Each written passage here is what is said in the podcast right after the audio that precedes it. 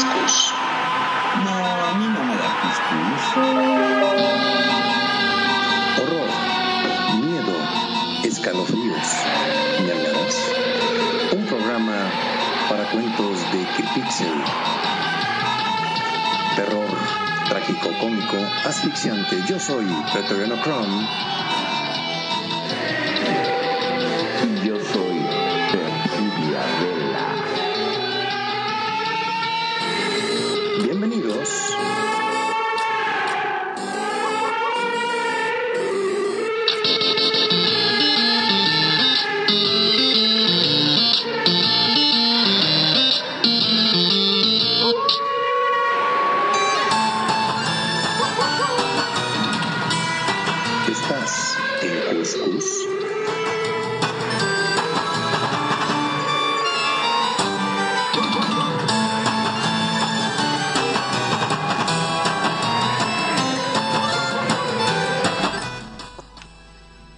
Amigos, bienvenidos a su programa de cada viernes paranormal, el Cuscus. Su amigo Pretoriano Chrome les da la bienvenida, así como nuestros panelistas que nos acompañan viernes a viernes, nuestra querida Perfi, Magnum y Nani Jurado. Adelante amigos. Buenas noches, mi queridísimo Preto. Buenas noches, auditorio de Radio Consentido. Buenas noches, Nani. Buenas noches. Hoy tenemos invitados. Buenas noches, Jordi. Buenas noches, Eva. Por supuesto. Buenas noches. Este Buenas programa que se llama el. Cuscus tiene por tema el día de hoy las artes adivinatorias o las mancias. Ya saben, tarot, astrología, mm, lectura de mano, rumpología, por supuesto, que es el arte de leer el trasero de las personas y algunas otras mancias y su relación con lo paranormal.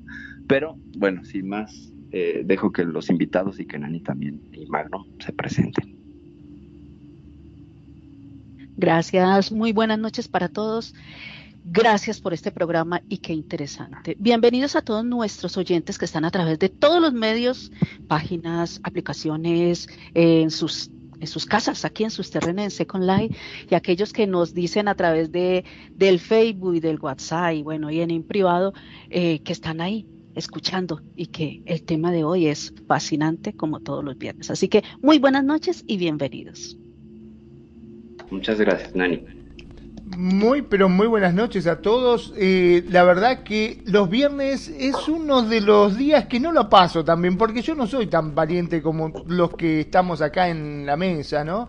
En la cual ellos les encanta hablar de fantasmas, de espectro, de, no sé, estos chicos ven muchas películas, no sé qué es lo que le pasa. Yo la verdad que cada viernes, después hasta el lunes me dura el julepe que me pego.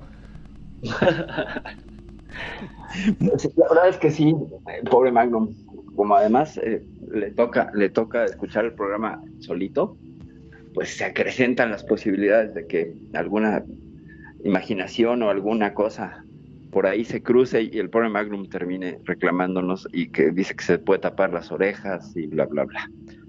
Pero bueno, mi queridísimo Preto, este, vamos a darle. Cómo no, y aprovecho para darle bienvenida aquí en la mesa a nuestros buenos amigos empresarios aquí de Second Life. A Eva, usted la conocer, ahí un club y unos productos que venden su market y su, y su esposo Jordi. Bienvenidos amigos, un placer de estar aquí en este panel que vamos a manejar respecto a lo que es siempre muy interesante, la adivinación. ¿Sí? Vamos a agarrar gracias. este... eh, Bienvenidos, bienvenidos y adelante, saluden por favor amigos. Bueno, buenas noches y muchas gracias por la invitación. Yo vine porque me dijeron que me iban a dar un gran susto aquí, no sé qué será, pero bueno, yo estoy esperando, ¿verdad? Yo lo único que le puedo hacer es, se trata de la adivinación, a que no adivinan quién se va a asustar mucho hoy. Y ahorita, Eh. y ahorita Jordi va a tomar la palabra y le va a decir, Eva, estoy embarazado. Venga. Y ese va a ser el susto de la noche. Exacto. Jordi, por favor. Nada, buenas noches este, a todos los que nos están escuchando a través del stream acá de Radio Consentido. Este, nada, encantado de estar con ustedes compartiendo una noche más y vamos a ver en verdad quién se va a llevar el susto, el gran susto de la noche. A darle. Así es, amigos. Pues vamos abriendo tema en lo que consiste la adivinación. ¿Sí? En lo que es eh, la antigüedad, eh, siempre época histórica, prehispánica, romana, etcétera, siempre hubo la inquietud de la gente a predecir el futuro o a guiarse de acuerdo a ciertas costumbres, usos y costumbres que tenía la gente para su futuro, ¿sí? Para su modo de vida, para, entre comillas, para su suerte. Y se apoyaban muchas veces, por ejemplo, la más antigua que se conoce, que es la astrología, guiarse por el movimiento de los astros, ¿sí? Siendo que se derivan de ahí muchas ramas en las cuales la adivinación ha tenido profunda raíz en diferentes razas, diferentes países, diferentes costumbres, y que todavía hasta la fecha se van sosteniendo. Adelante, Perfil. Pues, híjole, es que eh, si volvemos a tomar desde, desde la desde la, onda histórica, vamos a darle. Siempre ha sido, ha sido una, una curiosidad del ser humano, y eso es una verdad. Conocer el futuro. ¿Por qué? Porque aparte que somos una raza que nos gusta eh, eh, tener certezas, conocer el futuro es, una forma de darnos, de darnos certeza. Entonces, pues tanto los sacerdotes y magos, y esto nos podemos remontar a, grupos humanos de, de, la época de las cavernas, como mm, encontramos en las pinturas rupestres representaciones que son simbólico-mágicas del mundo que les rodea. Y entonces los sacerdotes cumplían los papeles de adivinadores de alguna manera, de augures. Eh, cuando le deseas a alguien buenos augurios, le estás deseando un buen futuro. El auguro es el que va a mirar hacia adelante, el que va a usar la, la perspectiva mágica de adivinar qué va a pasar adelante. Entonces, pues muy probablemente eh, usando los huesos y los restos de animales que cazaban, empezaron a hacer eh, las primeras mancias. Eso, eso es muy probable desde la antropología, la arqueología.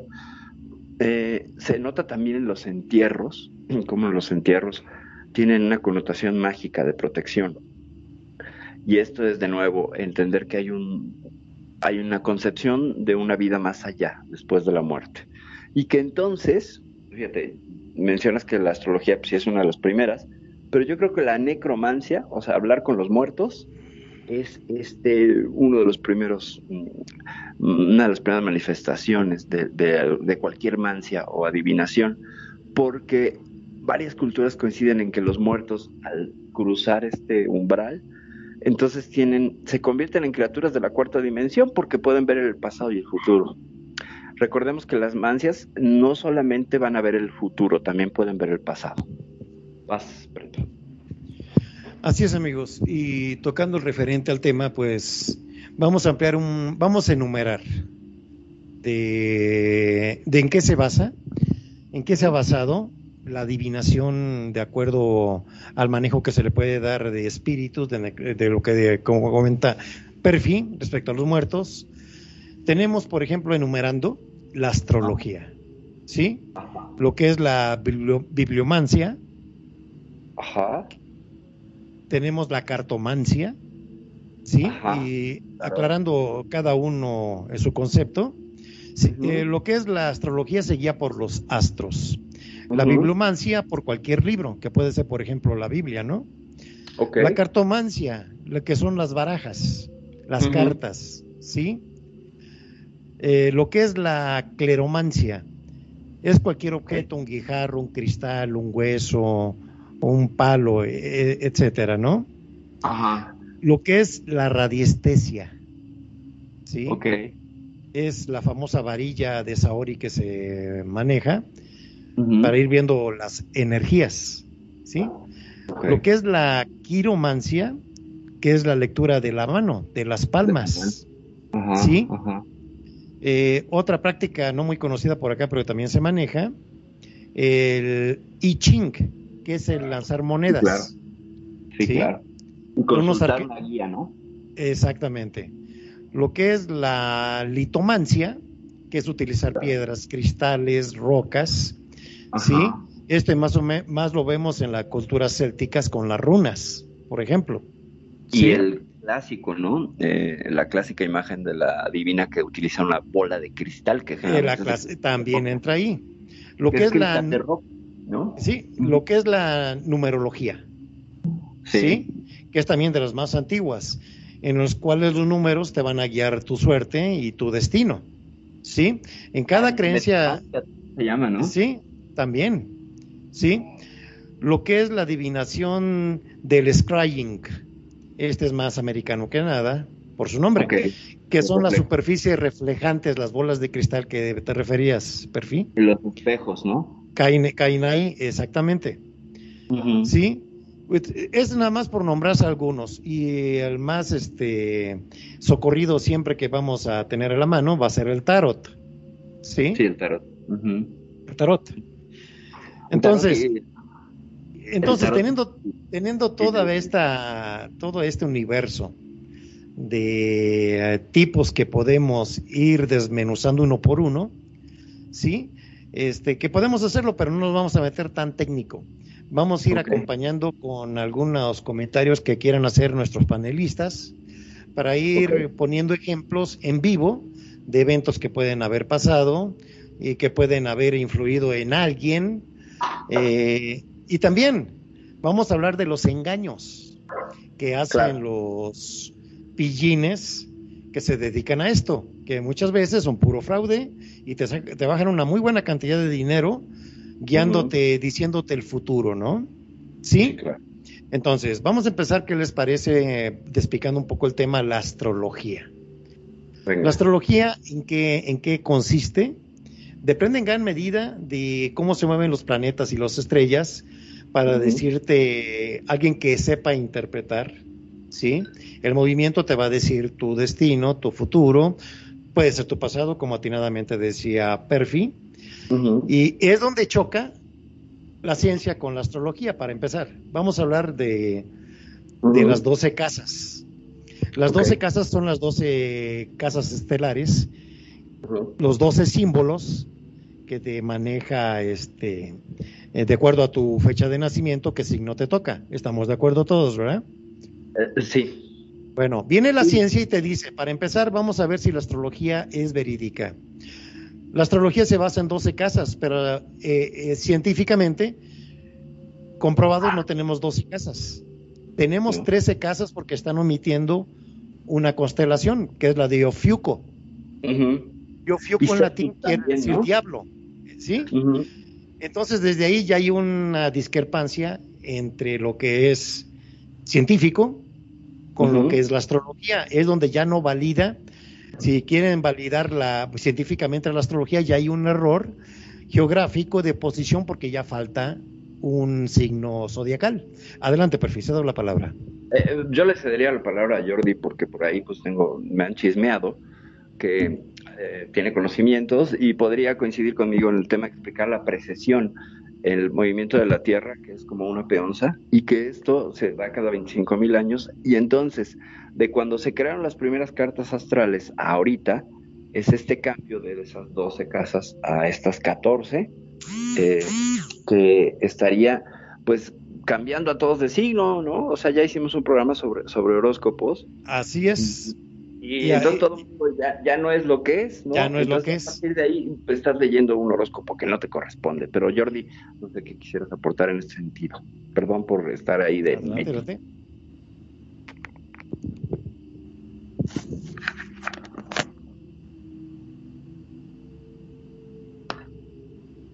Ya nos lo abdujeron. ¿Dónde está? Jordi, hazte presente. Se fue, se fue a consultar el tarot. Da tres golpes sobre la mesa, Jordi, si estás acá. manifiéstate, Jordi. Por favor, manifiéstate. Por... Dijiste lo correcto, Magnum, por favor. manifiéstate. Yo no sé, ¿no? Ustedes, pero yo no sé si estoy eh, enfocalizando mal todo esto, pero ¿ustedes no ven un fantasma acá en la radio? Hay un fantasma por acá dando vuelta. De hecho, sí, hay un fantasma. Sí, sí, sí. Creo. Ya tenemos, tenemos un fantasma en Radio Consentido. ¿Sabes qué? Que eh, parece que no escuchamos a Jordi, él está hablando y, y dice que no, si no lo escuchamos. Digo que yo no. Pero si lo escuchábamos hace un momento. Claro, lo que pasa No es que qué eh, se le da por hablar con el micrófono apagado. Decirle que lo prenda, que lo active. Que le haga clic. claro. Pasa muy seguido, ¿eh? Jordi, manifiéstate. Ya, no. O que cuelgue y vuelva Ah, la sí. llamada. Si no, Ah, bueno. eh, por lenguaje Morse, empezás a hacer ruidito. ti, por favor. De. Bueno, amigos, en lo que. Jordi se, en lo que Jordi, Jordi se conecta, adelante va. ¿Qué opinas de la astrología? Oye, o sea, de los de lo de los horóscopos o lo de los astros. En sí. El, el que quieras, es el gusto aquí al programa. Pues mira, yo creo que la es, digamos que lo más básico, la que la, la gente siempre va y, y lee un poquito, ¿no? Sobre el, pues, no sé, su, su, sim- su signo. Y este, y pues como que les da de curiosidad a ver qué onda, ¿no? Qué este, qué pasa. Am, pues yo, la verdad, no es, yo no creo mucho en, en, en esto, sino más bien sí hay cosas que a veces te comentan y parece que coincide mucho, pero quizá porque sea muy, muy, muy positiva el mensaje, ¿no? Y, tratan más o menos de las personalidades. Yo le decía el otro día a Perfi que a mí lo que me interesaba mucho era sobre cómo ellos van describiendo la personalidad de cada signo y de acuerdo a esa personalidad tiene un cierto comportamiento y puedes este, predecir por así cómo se va a comportar la persona, ¿no? Entonces, quizá por ahí pueda ser también el... pues- Ah, ahora sí te escuchamos. Sí, sí, ahora sí. Perdón, ¿no? Lo que pasa que hay un cambio, me parece, muy drástico en todo esto. Desde que estuvieron explicando este, en el programa anterior justamente sobre el tema de los signos y cómo se ha ido cambiando por este eje, por este movimiento, que ya uno pensaba que era de un signo y al final no, era de otro. Es más, estaba comentándole a una señora y me justamente este cambio, me dice, sí, sí, dice, todo cambia. Antes mi hija era Virgo, ya no, me dijo. Pero bueno, Eso no fue, no le echen la No, culpa al horóscopo, por favor, por eso. Claro, ahora tengo dos nietas. Sí, sí, sí. Sí, sin duda. Jordi, por favor. Mejor mira que diga, antes se llamaba Virginia, ahora se llama Vicky. Exacto. Y sus muchachas. claro. Adelante, perfil. Eh, pues, pues nada, creo que Jordi ya lo podemos escuchar, no sé. A ver, amor. ¿Ya se volvió a perder? A Ok. ver, Anda en el limbo. Se fue al No. bosque. ya. Espero, espero que hayan notado la super pantalla de- que está apareciendo aquí en la mesa de Radio Consentido. Qué maravilla. Este, está genial. No es porque queramos que se espante Magnum, ¿verdad? Pero bueno, parece que algunas entidades del bajo astral se quieren salir por la mesa. Ah, ¿sabes qué estás hablando en Second Life? Ah, con razón. ¿Pero lo escuchaste, No. en- lo escucharon en Skype? No, es que sí, que cierre el micrófono de Second, pero yo no lo escucho en Second, ¿eh? Tendría que haberlo escuchado porque hace ratito estábamos así. Entonces, sí, por ahí creo que Bueno, tendrá que... Le demos un ratito para que él componga su Claro, micrófono, claro, claro. ¿verdad? Entonces, bueno, pues eso yo creo que es lo más sencillo que, que utiliza la gente, que es lo más común, que lo puedes encontrar en revista, periódico, por donde quiera, hasta en internet, buscas tu horóscopo y sale todos los días, ¿no? Y es una manera que la persona puede tener pues, si tiene dudas, ¿no? Sobre, sobre su día y quiere ver, o por lo menos salir un poquito más positivo, lo que pueda decir, no sé. Pero, este, bueno, hay, estaban hablando que era también, se basaban en la posición de las estrellas y que cierta influencia y todo eso, ¿no? Pero te digo, yo, eh, yo creo que es lo más común que utiliza la, la gente para, para saber el, el incierto futuro. Ok, sí, pues sí. Eh, pero nos gusta, mencionaste algo interesante, lo del efecto Forer, ¿no? Eh, que nos gusta solamente con el, al menos con el tema de los horóscopos, leer lo que habla positivamente de nosotros o donde somos referidos y nos enganchamos. Entonces le damos mucha importancia a eso porque nos gusta darnos importancia. Entonces ahí habría un fenómeno sociopsicológico que apoyaría tanta popularidad de los horóscopos y la astrología con el efecto Forer. Pero, pero, lo interesante es que, primero, fue, no tendríamos astronomía sin la astrología, eso hay que reconocerlo. O sea, el estudio de los astros empezó primero como una cuestión adivinatoria y después se convirtió ya, se bifurcó en una cuestión mucho más científica. Entonces, agradecer y, tampoco estar pateando el pesebre de la astrología de, esta manera en la que no se reconozca su importancia histórica y cultural como el primer, la primer bujía que impulsó que el hombre estudiara las estrellas. Entonces, esto es interesantísimo en los conocimientos que tenemos ahora sobre astrofísica, astronomía, etcétera, eh, tienen que ver, vienen de ahí, ¿no? Vienen de ahí. Ya que eh, la influencia gravitacional de Júpiter pues influye en que te van a dar trabajo o no, pues ya es otra cosa. Eso sí ya es otra cosa. Preto. Pues amigos, y dando una reseña más histórica, por ejemplo, de lo que pasa con esto, con esto lo que es la adivinación, así se manejaba desde la antigua Roma. Los Césars se apoyaban mucho en lo que eran los adivinos. Sí, claro. El augur, ¿no? Y, tenían mucho prestigio dentro del círculo de poder de Roma, ¿eh? Sí. Eh, era, e, ellos decidían hasta en la guerra, en las guerras. Sí. O sea, nomás de ese calibre era de importante en los tiempos, en los tiempos este, antiguos, eh, cómo influyó lo que es la adivinación en el ser humano. ¿Sí? Eh, durante el milenio de dominación de los romanos, eh, tuvo una vertiente de, la magia popular, la presencia de adivinos y también de charlatanes en los caminos eh, romanos, en los antiguos. Sí, claro. Sí, claro. los gobernantes siempre habían tenido miedo a los adivinos.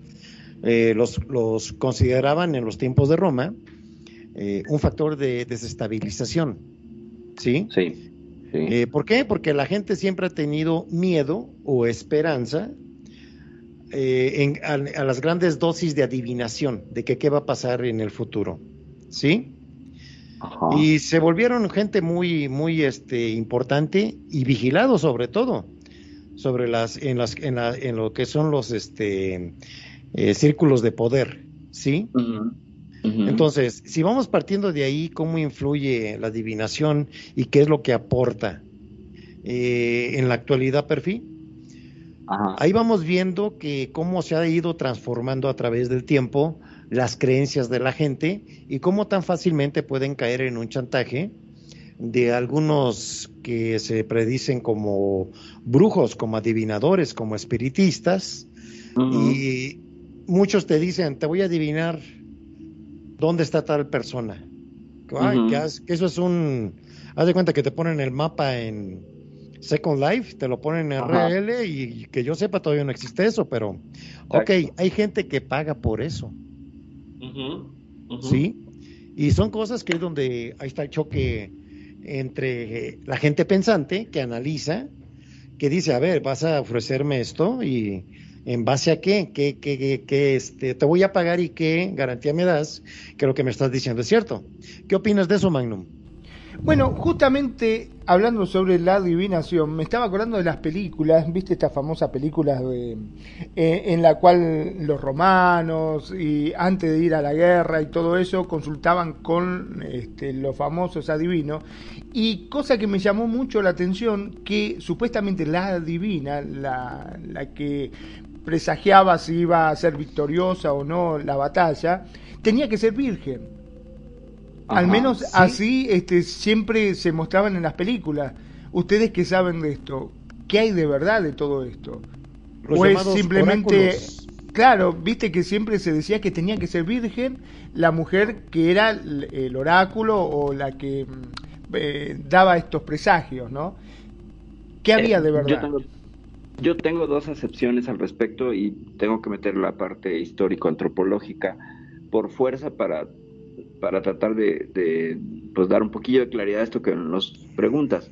Uno, ciertas, ciertos pueblos sí valoraban que fuese virgen aquella que hacía las veces de oráculo, es decir, mm, vamos a, ponerlo en, un contexto de contacto de lo terrenal con lo divino, es decir, este puente, este Hanamishi para los japoneses, fíjense cómo las casas japonesas son bien interesantes. Voy a explicar algo. Eh, las casas japonesas tienen tres partes. El afuera, el no afuera y el dentro. Es decir, la casa que se cierra, un pasillo que tiene techo pero no paredes y el jardín.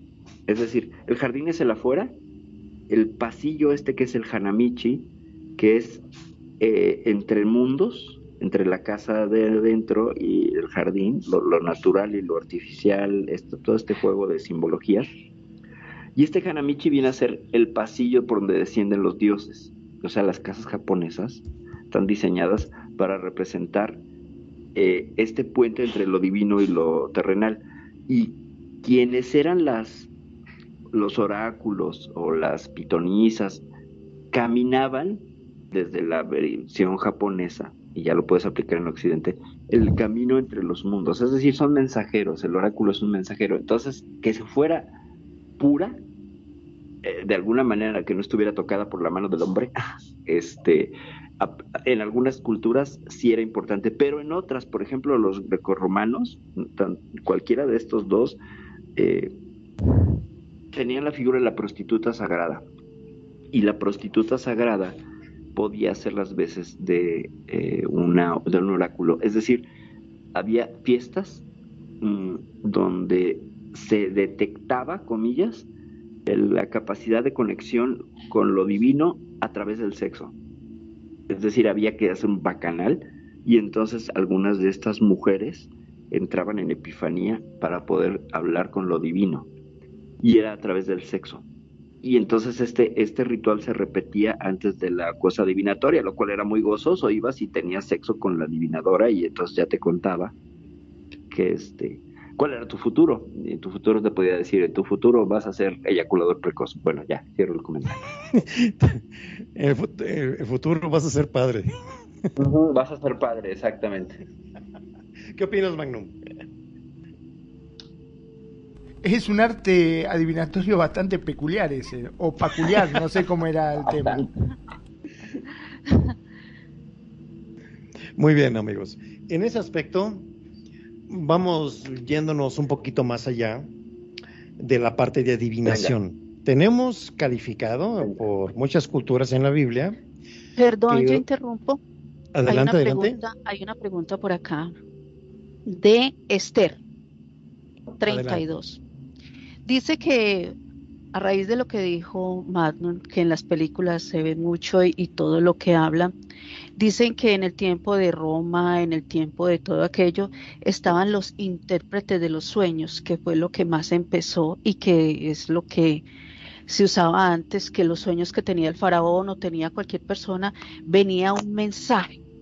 Y era una forma de comunicarse los ah, espíritus con, con la parte terrenal y los sucesos que iban a, estar en ese momento. Entonces, ¿qué era primero? Eh, ¿La interpretación? El, adivino? O, que no entiende qué era y que tiene esa curiosidad? Que si eso entra entre todo esto. Esther 32. Vamos a hacer un, a ver, una, una, una observación retro al libro más antiguo que se ha conocido, que viene del Pentateuco, el Talmud, la Torah, que es la Biblia. Vamos a poner de ejemplo a José el, Soñador. ¿Sí? José el Soñador en las épocas de, Egipto, él era un servidor y trabajaba allá metido este, eh, limpiando todas las cosas que había en las granjas egipcias y todo eso, pero tenía el don de que tenía mensajes divinos de Dios, de los ángeles, sobre lo que pasaría en el futuro en Egipto. Llegó a oídos del faraón y empezó a, querer a compararlo con sus magos y sus sabios y les ganó en predicciones José el Soñador. ¿De qué estamos hablando? De que muchas veces en los sueños son inducidas eh, ideas, son inducidos eventos futuros, y como pongo por ejemplo la Biblia porque es el más completo y el más antiguo de que tenemos registro, ¿verdad? Entonces, la historia, la historia de José está un poquito distorsionada. Realmente él creo que estaba preso, ¿eh? O sea, los hermanos lo vendieron Sí, eh, es un es un tema más este amplio. Eh, me fui a la última parte donde servía. Sí, lo habían vendido a unos esclavos, a unos comerciantes, los, los hermanos lo vendieron porque le tenían mucho celo. Ajá, sí. exacto. Sí, eso es, ya la, parte bíblica. me parece que en la cárcel fue que adivinó él algunos sueños y ahí fue donde ya fue eh, cuando estaba estuvo trabajando ya estuvo preso y preso lo hacían limpiar las porquerizas donde estaban los puercos. ¿Sí? Y desde ahí él empezaba a profetizar. ¿Sí? La historia de José es muy, eh, muy amplia, muy para un tema bíblico. De, él era el favorito de, sus papás porque era muy buena persona y estaba iluminado, tenía el toque de Dios. Sus hermanos, al tenerle celo, lo vendieron a unos comerciantes egipcios. Fue así como llegó a Egipto. Y en Egipto fue esclavo pero gracias a su, a pregunta. adelante, ¿Sí? Eh, ya que estamos con esto, el, en esa época no eran este, politeístas, o sea que eh, tenían muchos dioses. Sí. Es correcto, era eh, todo lo que era la cosmogonía egipcia era somorfa. ¿Qué quiere decir somorfa? Que tenían identidades de animales sus dioses. ¿Sí? por ejemplo, Anubis, Anubis, ¿sí?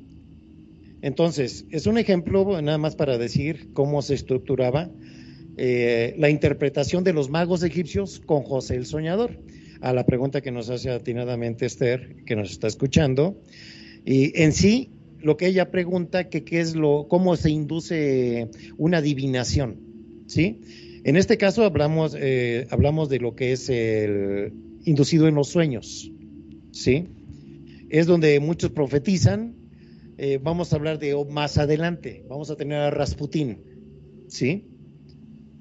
Ese ruso que es muy famoso que hizo sus predicciones, sus adivinaciones, y hasta la fecha se están cumpliendo algunas de sus profecías. De la adivinación nos puede derivar una, eh, eh, profecía, ¿sí?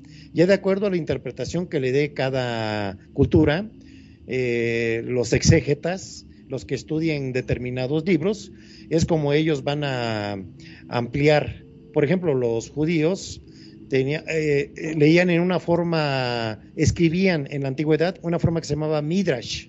El Midrash era una forma fantasiosa. La forma fantasiosa afectó tanto que provocó los famosos evangelios apócrifos.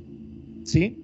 Es donde vamos partiendo de cómo la adivinación puede afectarte hasta la actualidad y en este caso de los sueños. Adelante amigos. Perdón, ¿no? Ya que estamos con esto, eh, el tema que yo creo a la mayoría le deja muchas dudas con respecto a estos adivinadores, era de que cada vez que hacían un presagio, no lo hacían con una fecha determinada, sino es como que yo te dijese, en México va a haber un terremoto, pero no te doy una fecha. Y a medida que va pasando el tiempo, en algún momento puede ocurrir un terremoto. Y el momento que ocurre el terremoto decía, uy, mirá, Magnum tenía razón, es un visionario, dijo que había un terremoto, que íbamos a tener un terremoto y el terremoto ocurrió. Es un poco lo que este, la gente no, no, le, no le despierta esa seguridad, ¿no es cierto? Porque como se habla de acá a un cierto tiempo, en ese cierto tiempo puede pasar que sea coincidencia o no, verdaderamente lo vio, pero ¿qué certeza tenés de que esa visión o ese presagio fue verdadero, fue fideligno. Ahí es donde entra la famosa numerología. Adelante, perfil. pues eh, algunos, algunos apuntes sobre este asunto. Eh, mucho de las mancias se alimentan de generalidades y tienen una función. Eh, y es, es, muy interesante, y esto se, lo, se los comento desde experiencia propia. La, el uso del tarot, por ejemplo, o el uso de algunas, las runas, mmm, y la, la, lectura de las vísceras, por ejemplo, eh, ah. creo que son previas la lectura de las vísceras, la, la, ay, ahorita creo que se llama hepatomancia, de, del, de hígado, leer la, el hígado de los, de los animales sacrificados, específicamente el hígado, eh, serían previo a la cuestión de la interpretación de los sueños de manera antropológica, porque primero vemos al grupo humano trabajando con qué herramientas, pues con los restos, o sea, una vez que cazaban a cualquier animal, pues había una merma del animal y quedaban huesos y cosas, y ahí yo creo que empezó toda esta inquietud que, alguna vez quedaron los huesos determina, acomodados de una manera y entonces cayó un rayo y empezaron a asociar. ¿Me explico? Antes de asociar los sueños, creo yo que es previo el ver las vísceras y algunos objetos como la, litomancia o la geomancia que trabaja con las piedras a, los sueños. Los sueños deben haber venido después. Y sí, como citaban con José el Soñador y toda esta, esta, esta cuestión de interpretar los sueños del poderoso, ¿no? Del, porque siempre es la historia. No, no, no, no pasan a la historia los que interpretan los sueños de Juan el Herrero, ¿no? Siempre es sobre un poderoso. Y eso es lo que lo hace así como súper interesante. También le pasó a Nostradamus, ¿no? Que él adivinaba sobre los poderosos. O sea, una de sus principales eh, profecías apuntaba sobre la muerte de un rey, el rey que muere este eh, en una justa de, de, de, en un torneo. Entonces, primero las tripas, creo. Ahora sí que primero las tripas. Y ya con el otro comentario me he perdido completamente. No, no, vamos adelante. Y um, vamos a poner un ejemplo de cómo, cómo vamos a pasar de una adivinación a una, profe una, de un, a una adivinación a una profecía a un hecho, donde se cierra todo un ciclo. Vámonos con el adivinador, profeta, eh, uno de los grandes que ha habido, que es Moisés. Cuando no quiso el faraón sacar al pueblo de Egipto, ahí es la parte donde no dice, eh, dice que hablaba directamente con la hoguera, con una higuera este, en llamas. El arbusto en llamas. El arbusto en llamas, Moisés con Dios. Ahí platicaba con él y le decía, dile al faraón que le va a pasar esto. ¿Sí? Le cayeron las plagas. ¿Sí? Le pasó de todo. El último evento grave fue que se le murió el hijo. ¿Sí? Sí, no, bueno, una cosa para y, hermosa. Sí. Primero fue la adivinación, lo que es la práctica que tuvo con Dios, donde se produce ya el hecho de adivinatorio. De ahí va y lo expone, que es la profecía, y es la que donde se puso color rojo todo el Nilo también. Luego la lluvia de sapos. Luego lo que es de insectos también, ¿sí? Entonces, todas las profecías que él dijo de adivinación, ahí están ya como un hecho, ¿sí? Ahí sí tenemos comprobado de que existe, porque está registrado en la Biblia, de que existe la adivinación. Y son hechos concretos y registrados eh, en todas las culturas, porque se ha escrito en todos los idiomas la Biblia. ¿sí?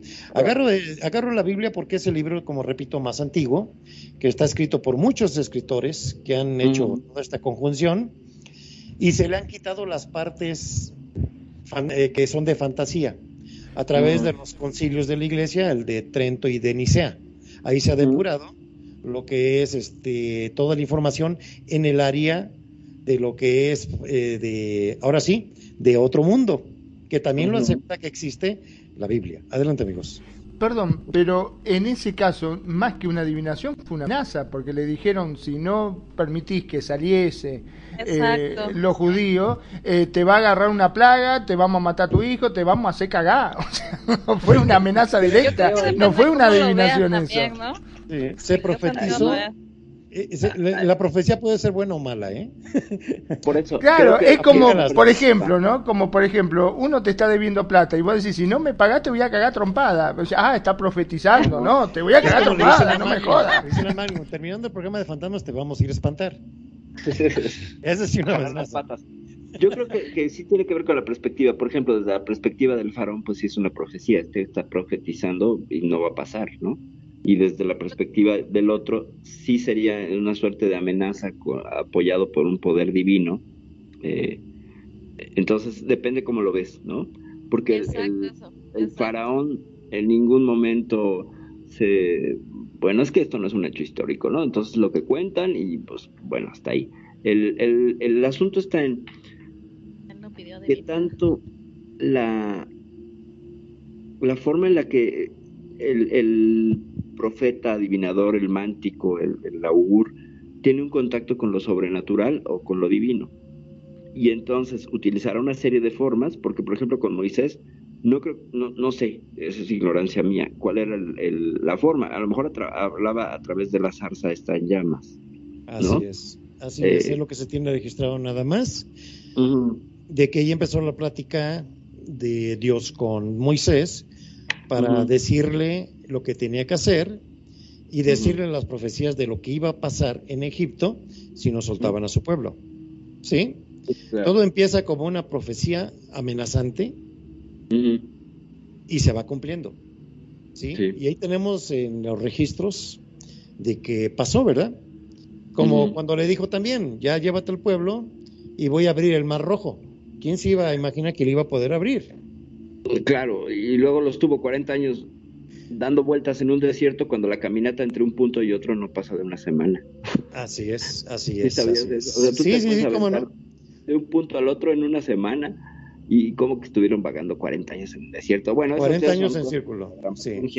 sí. Oye, pero hay una cuestión, una cuestión. Para la, para el sistema religioso no lo consideran adivinación es, esa parte de la Biblia, lo consideran más bien es como una orden, ¿no? Que daba Dios a, a, su pueblo o a, a, este personaje para que los dejara ir, porque estaban prisioneros, eran esclavos. Entonces, como dice Magnum, bien dicho, estaba amenazándolos directamente a través de él, lo mandaba a él, y entonces este iba y le decía, si no sacas a, a mi pueblo, te voy a mandar esto y decía, pues no lo sacó. Entonces le mandaba y nada. Entonces, como estaba tan duro, entonces era más bien la, la, los. No tanto era que le estaba prediciendo nada, sino que simplemente ya era una orden, pues, o, lo sacas o. Órale. Bueno, pero es que, pero es que históricamente. históricamente se. a ver, permíteme, Eva. ¿Sí? Es que aquí estamos hablando del tema adivinación del método, cómo, cómo se está. Ya los hechos históricos ya son aparte a cómo los interpretas tú. Aquí estamos hablando de cómo se está dando la adivinación, que es el tema de hoy en la noche. Exacto, a eso iba, a eso iba. O sea, yo te estoy aclarando de la parte, por eso dije, para los, para la cuestión de la religión, no se toma como adivinación, ¿vale? O sea, estoy aclarando, no estoy aclarando sobre acá. por eso lo decía antes. La mirada la sacas si la mirada la de la religión. Exacto, a eso voy, a eso voy, a eso voy. De que hablan también después, ellos mismos especifican allí que no se permite la adivinación dentro de la religión, cualquiera que sea, sea cristiana, católica, lo que sea, no se permite según la Biblia que tú vayas y consultes a los adivinadores. Por eso quería yo decir eso. Pues ¿Sabes? Pues porque ellos consideran que esta cuestión, bueno, Dios considera es abominación ante Dios, ¿no? Ah, exacto, sí, a eso iba, por eso quería explicar esta parte, ¿no? De cómo lo manejan ellos. Ahora, ya la gente fuera de la, de la iglesia, No, o sea, lo toman, claro. Y como dicen, están hablando de Ahora, es perdón, lógico. ¿no? Pero vos imaginate, si Dios te dice que te va a hacer este, una plaga y no lo hace, Pero acuérdate ¿qué clase de Dios sería, no es cierto? o sea, ¿Qué sí, clase de Dios pero- sería? Si mm, Dios supuestamente le dice a través de la zarzamora esta, a este hombre, amenazarlo y decirle que si que si no lo vamos a hacer cagar, le vamos a tirar la plaga y le, le vamos a hacer pelota a todo y no lo hace, realmente qué clase de Dios sería? O sea, no tendría ningún poder. Pero acuérdate que el faraón era un dios también, ¿vale? Y él No, tenía pero- Sí, pero era un Dios autoproclamado. O sea, él dijo, yo soy Dios, loco, ¿qué te pasa? Y no, y, ajá, pero él, él no, él no conocía sobre ese dios de Moisés. Para él sus dioses eran esos que dice preta animalitos, cosas por así. O sea, él no conocía a ese dios que estaba en el desierto hablando con Moisés. Entonces por eso él decía, ah, pues, que me va a mandar un eso, no me lo... Y bueno, y se lo mandaba y ni así le hacía caso. Le hizo caso hasta que Claro, mató al lo hijo. que pasa era testarudo, dijo, es coincidencia, es coincidencia. dijo. Así somos Ujú. nosotros. Sí, pero eh, pasando ya de la oniromancia, que sería el, la interpretación de los sueños, e insisto, de los poderosos, porque yo no he visto en la historia o no he leído, no tengo referencia, de alguien que, que trascienda. Bueno, soy, sí hay uno, ¿saben quién? Chico Javier, el brasileño. Y más adelante a ver si lo tomamos, porque es impresionante el trabajo de él, también como el de, el de Parravi- Parravicini, el argentino, que ah, profetizaba a través de dibujos. Esos son dos casos que más adelante yo creo que tenemos que, que bajar, porque sí son de, de una precisión que ni, ni Nostradamus. Porque hasta donde yo llevo el conteo, Nostradamus lleva como tres acertadas. Todas las demás siempre son acomodadas, ya a caballo pasado.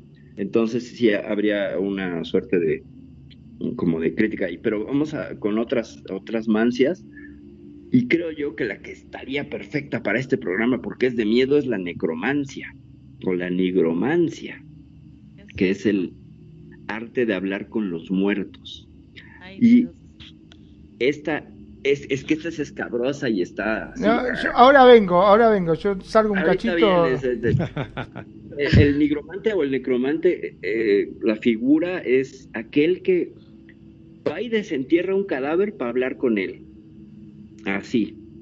O utiliza restos del cadáver para convocar al alma, ignorar la voluntad del alma y sacarle información. Porque, insisto, se tenía y se tiene la creencia, porque todavía hay ne- negromancia, eh, de que puede ver el futuro y el pasado.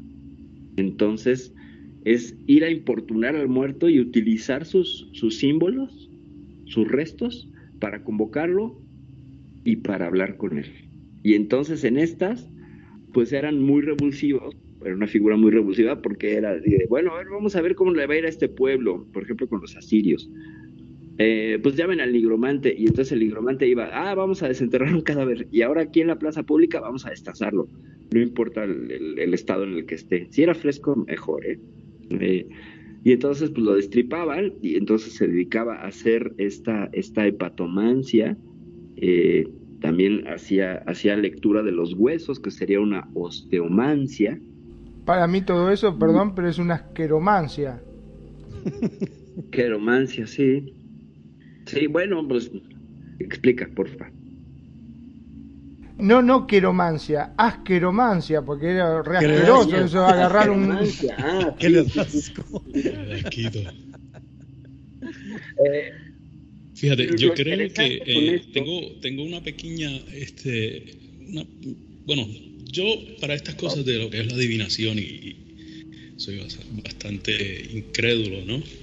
Mira, te digo, te escuchamos hasta con eco, miércoles. Le estás poniendo, este, ¿cómo es? Suspenso a todo esto, terror le estás poniendo con tu voz. Pues se escucha con eco y todo. ¿Te escuchas con eco? A ver si puedo- dale, dale, deja el eco. No, no, no, dale, dale, déjalo que, que le da importancia a eso. Déjalo. soy un poquito incrédulo en cuanto a esto de la astrología y eso. Yo creo mucho en, en, en lo que es la probabilidad y la estadística, ¿no? Y lo que es el, el famoso razzle dazzle de los gringos, que es lo que te llena los ojos.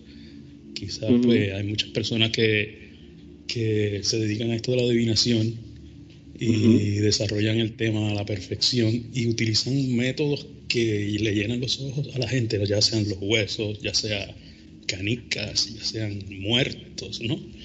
Por ejemplo, cuando hablan de la necromancia y hablan de los muertos, pues eso es lo que a la gente los mueve, ¿no? Y dice, wow, hizo una predicción, habló con el muerto y le dijo esas cosas llenas, ¿no?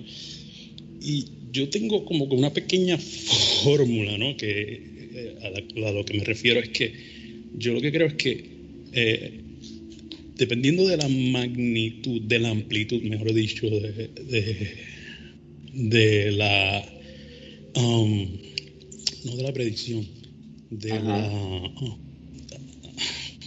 ¿cómo te digo?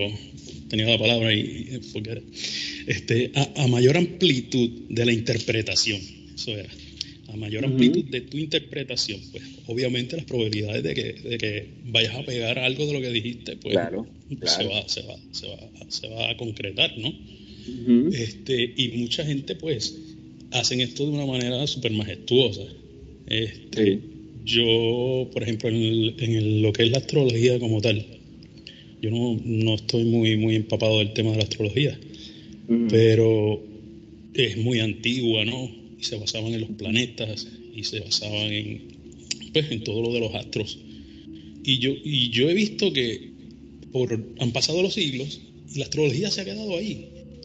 Han descubierto miles de planetas, han descubierto cometas, han descubierto muchas cosas la astrología se ha quedado en los mismos planetas que descubrió Galileo allá y los que vieron los antiguos, ¿no?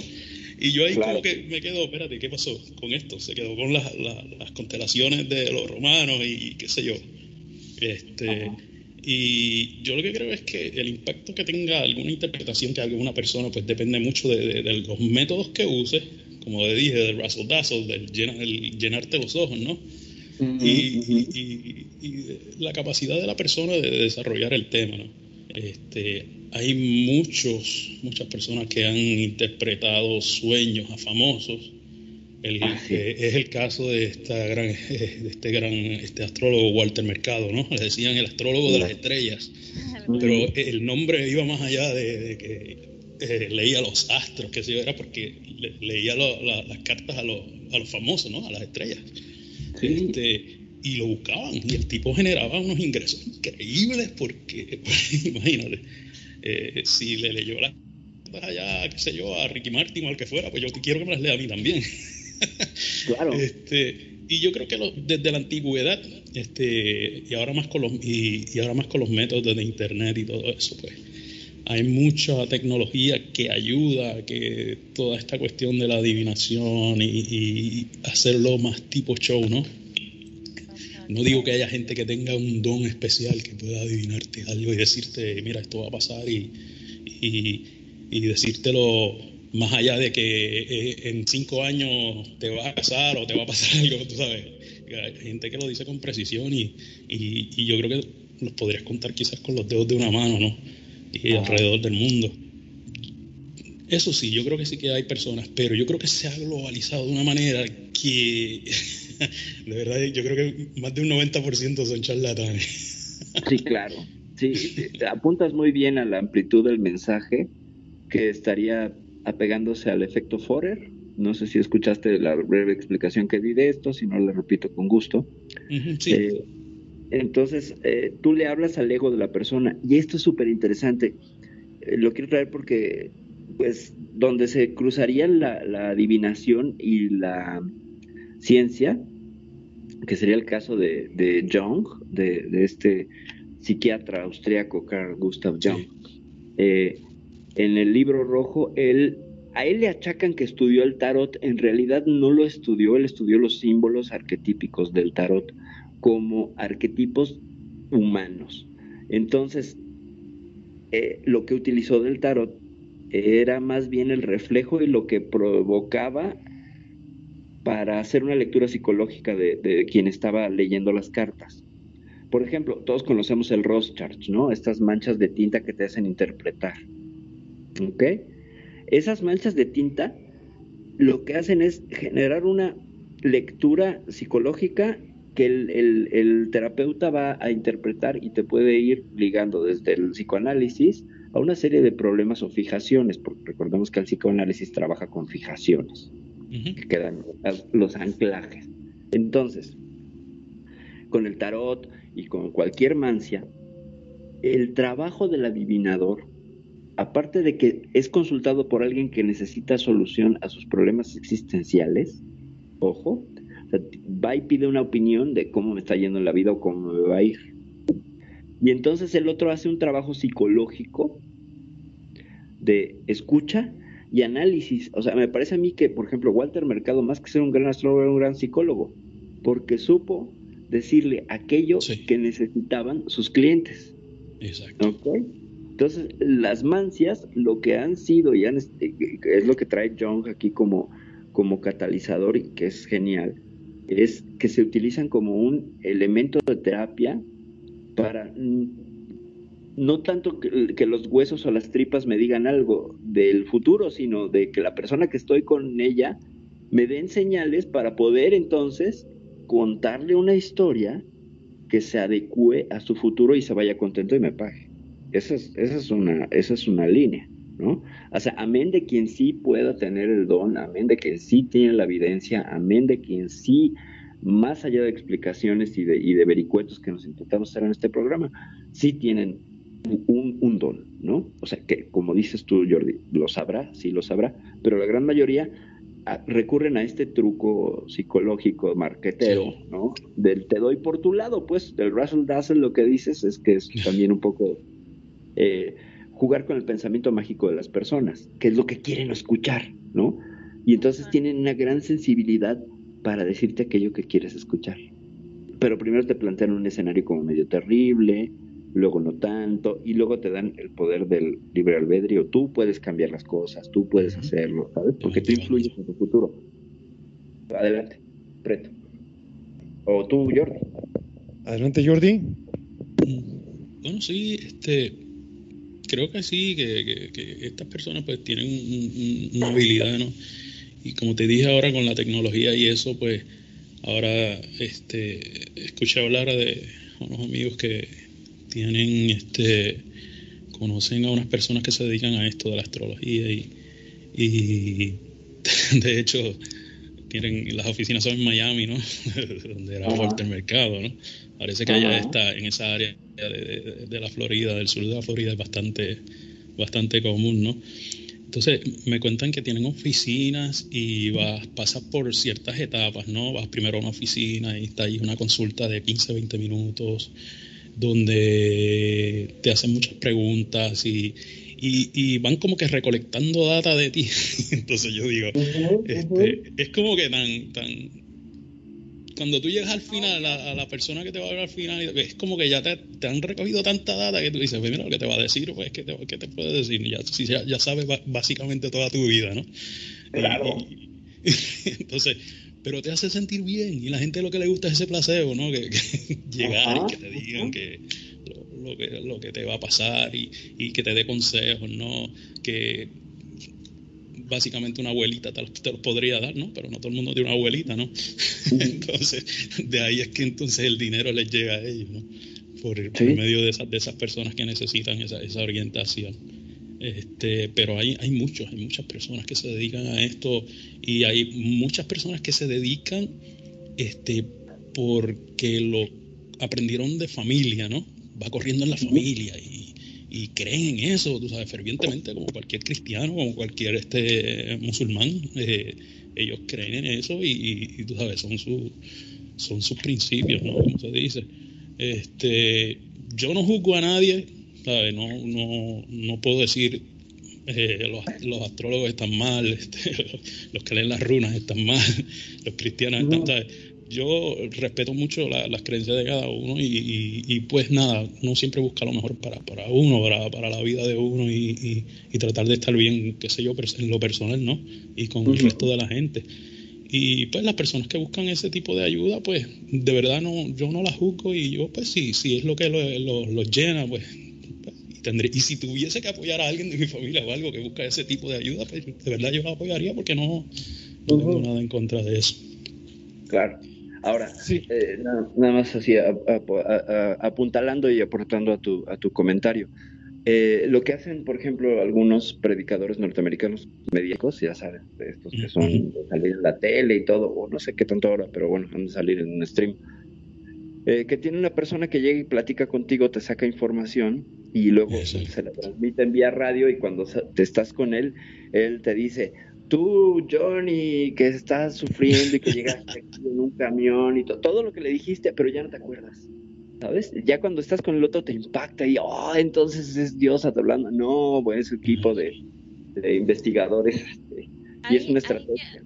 Ahí, pero fíjate, mira, hay una, o sea, ya hablando de sobre esto que decían de los de los sueños y de las predicciones y los engaños, hay una historia y no recuerdo bien si es con José o es con Isaías, no recuerdo bien quién de los profetas, que dice que el rey tuvo un sueño y mandó a llamar a sus a sus esos pues sus magos Ujú. y les dijo que quería que le interpretaran el sueño.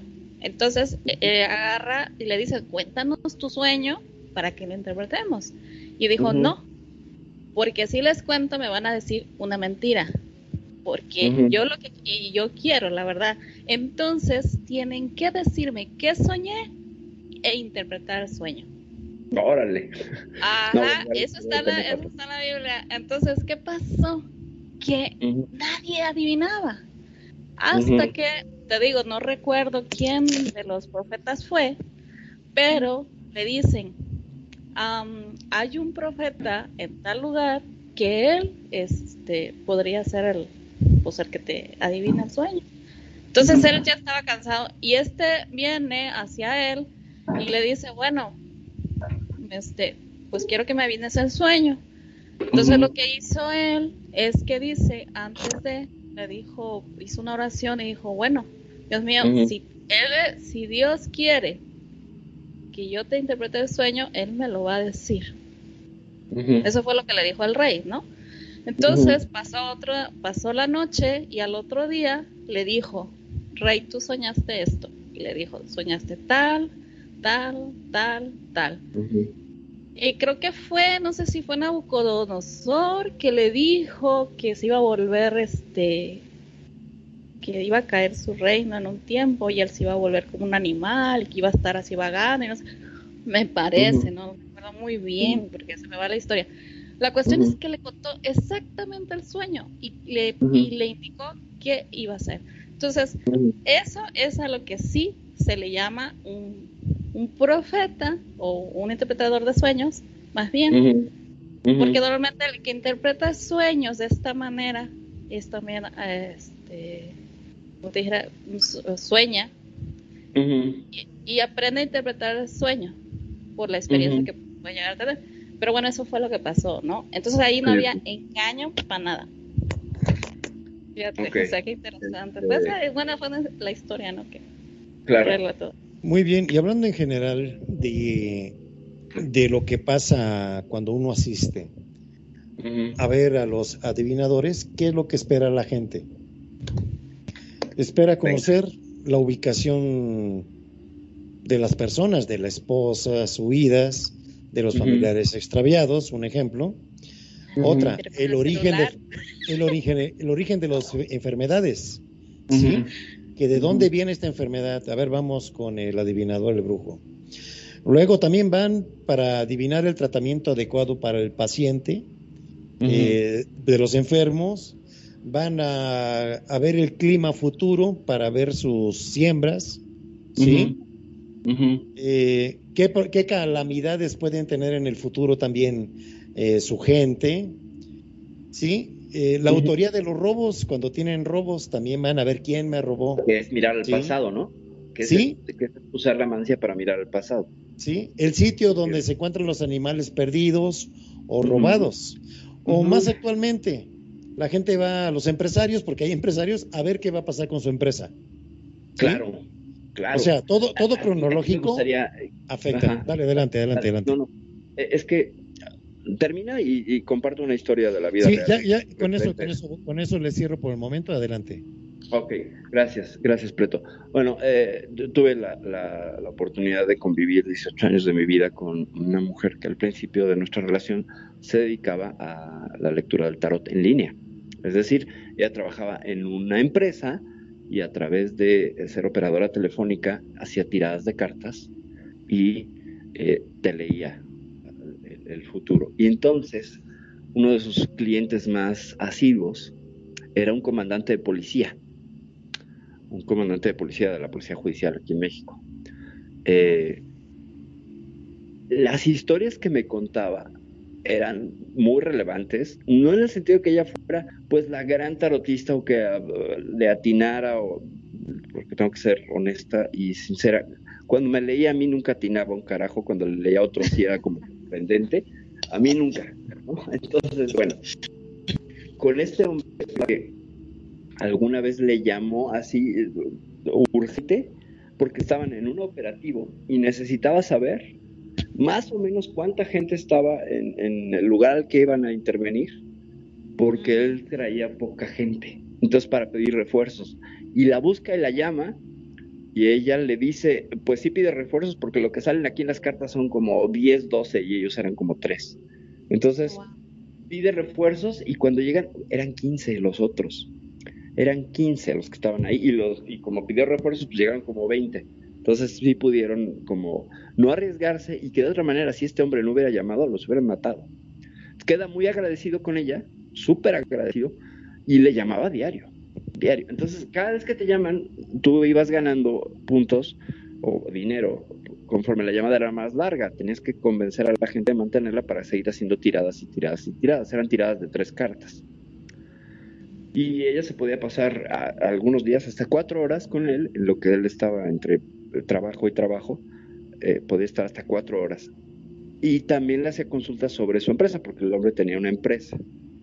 Entonces, eh, como había una correlación de lo mundano, de lo cotidiano, de, cosas que no son tan trascendentes de reyes o de faraones, ¿Y cómo lo tenemos? Lo que, como bien apunta Jordi, que ahora ya tenemos las tecnologías para. Tú puedes entrar a cualquier página y te haces tu propia tirada de tarot, o te haces tu propia carta astral, o ahora ya están los recursos, ¿no? Ya los puedes ver de otra manera. Lo que sigue motivando al ser humano es la inquietud hacia, hacia el destino, hacia, hacia el qué me va a pasar mañana, ¿no?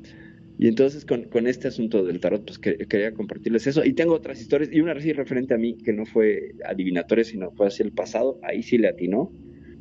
Eh, se las comparto rápido porque esta loca alguna vez empezaba la relación con ella, acompañó a mi padre al centro del, del, país, él iba a una entrevista, no sé qué, entonces pues bueno, se fue con sus amigos a beber, yo no bebo, entonces le dije, ah, pues yo voy a salir por ahí. Cuando yo llevaba mis cosas de niña, fui, me cambié, me salí y andaba ahí vagando por el pueblito. Yo toda vampirita en ese entonces, me vestía de vampira. Y me encuentro con el cementerio del pueblo y voy y me meto y me salto y me meto y, y andaba yo, en esa, andaba muy gótica en esa época. Entonces tenía como 23 años. En una de esas eh, hay un pequeño mausoleo con la puerta abierta y voy y me meto porque tenía un vitral muy bonito y la fregada, y qué bonito, qué padre que está. No me daba absolutamente nada de miedo. Regreso al, hotel, bueno, me cambio en el camino, regreso al hotel, cara lavada, todo, mi padre no sospechaba, claro que sí sabía, pero bueno. Entonces, eh, cuando regreso a México y veo a esta chica, me dice, no te me acerques. yo, pero ¿por qué? Porque traes algo ahí pegado en la espalda. Yo, pero ¿por qué? Si no siento nada, ni, oye, ¿te has sentido cansado? Eso sí, desde el viaje me sentía muy cansado y entonces hace una tirada y me dice, aquí en las cartas sale que te trajiste un muerto idiota, fuiste a meterte a algún lado y le gustó tu energía de niña porque le conté cómo estaba todo. Y lo traes ahí. Y entonces, sí. Entonces traía yo una entidad, pero la entidad nada más quería como con mi parte, cuando se manifestaba lo femenino, estaba muy feliz. Y, y, como que se deprimía estaba la parte masculina. Era un rollo. Eh, y, todo me lo estaba, este, toda la lectura iba eh, eh, como hacia el pasado y tratando de adivinar las intenciones de este bicho, ¿no? Y ya finalmente, bueno, se hizo un ritual y todo para que lo removieran y se regresara. me regañaron que no me tengo que estar metiendo a los mausoleos y esas cosas, y menos cuando estaba yo de niña, porque como que se me elevaba la energía y era así como un dulce para las entidades del bajo astral. Cierro comentario, Preto, por favor. Sí, como no, muy interesante las historias que acabas de, de relatar, Perfil. Y eh, vamos a hablar de un de una adivinación que se da muy común aquí en México. Lo que es la adivinación, que cuando te adivinan tu, tu estado, tu aura, todo, con un huevo. ¿Qué pueden comentar de eso ustedes? Venga, aquí la Eva? Huevos. Yo Con no huevos. sé nada de eso. la- Mira, bueno, te voy a hacer, te voy a Básicamente es la primera vez que yo escucho esto. Mira, yo te voy a decir una, yo te voy a decir una Con un huevo, ¿eh? Es muy, es muy, este... ¿Cuál, perdón, cuál de los dos, el izquierdo o el derecho? eh, con los dos.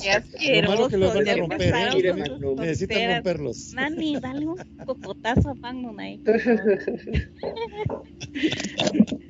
De verdad.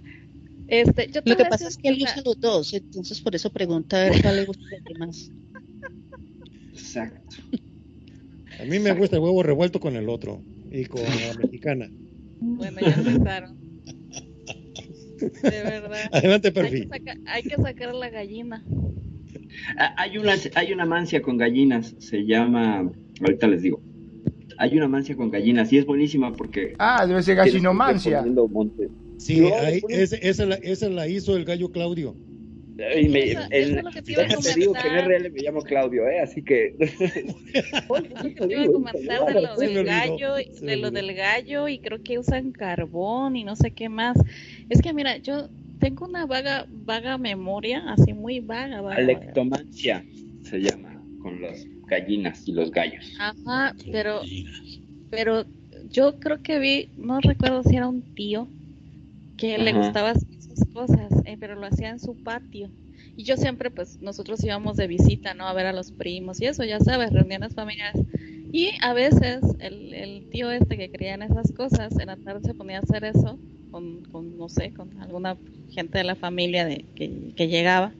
Nosotros estábamos jugando y sale, pasábamos corriendo, yo estaba muy chiquita, pero de lo que recuerdo es verlo a él, haz de cuenta como que con una gallina y luego pues, otra vez, ¿no? Nos íbamos corriendo y regresábamos y luego ya tenía como letras escritas de, de- del carbón en su brazo, como, como escritas en carbón y como que jugando con no sé qué cosa de, de los huevos y eso que dice Preto. Pero, o sea, nosotros, hace cuando llegábamos corriendo y mirábamos eso y nos parábamos a ver y, y así, y luego salíamos, seguíamos jugando. O sea, por eso te digo que tengo muy vaga la, la, la memoria de realmente lo que hacía. Pero sí re- me, me llamó mucho la atención el escrito del, del carbón, porque parece ser que ahí decía que era lo que deparaba el futuro de la persona en ese momento en la que estaba. Ajá. Sí. Pero pues no sé, realmente no, no sé. Es una es. práctica, en retomando el tema de los huevos. Aquí en México vas, a- hay en las comunidades indígenas, Ujú. Para curarte cuando tienes un mal, primero vienen y en un vaso con agua, rompen un huevo, te frotan con el huevo primero, por todo el cuerpo. ¿Cuando te da el ojo? Eh, eh, lo que hacen ellos nada más es venir y darte el- el- una pasada eh, por todo el cuerpo, frotándote el blanquillo. Vienen, lo parten y lo avientan a- en un vaso con agua. Al caer en el, el huevo en, en- en el vaso con agua, se empiezan a hacer como unas burbujas. Ellos, a su manera, hacen la lectura de qué es lo que tiene esa persona después de que lo barrieron con un huevo. Adelante, perfil. Eh, con la también es parte de un ritual de limpieza. Por cierto, nos pasa una gallina en Second Life para que la carguen y hagan. Ah, ok. hagan la Ya vi litomancia. que, que nos pasaste la gallina. Gallinomancia. Ya pueden hacer gallinomancia y este huevomancia.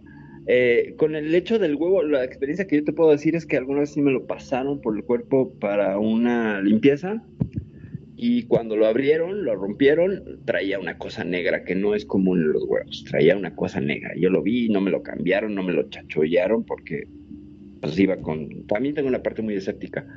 Y entonces, oye, este, pero es este solo huevo, no, no, tengo que tener los ojos cerrados. No, no, no puedes ver, no hay ningún problema. Y entonces me, eso me dio confianza y sí fue el mismo huevo y me lo dieron a mí para que yo lo rompiera e hicieran la lectura. Y sí salió una cosa negra. Además el huevo yo lo compré, o sea, no había truco, nada de que viniera preparado el huevo ni nada. Y sí traía una cosa negra.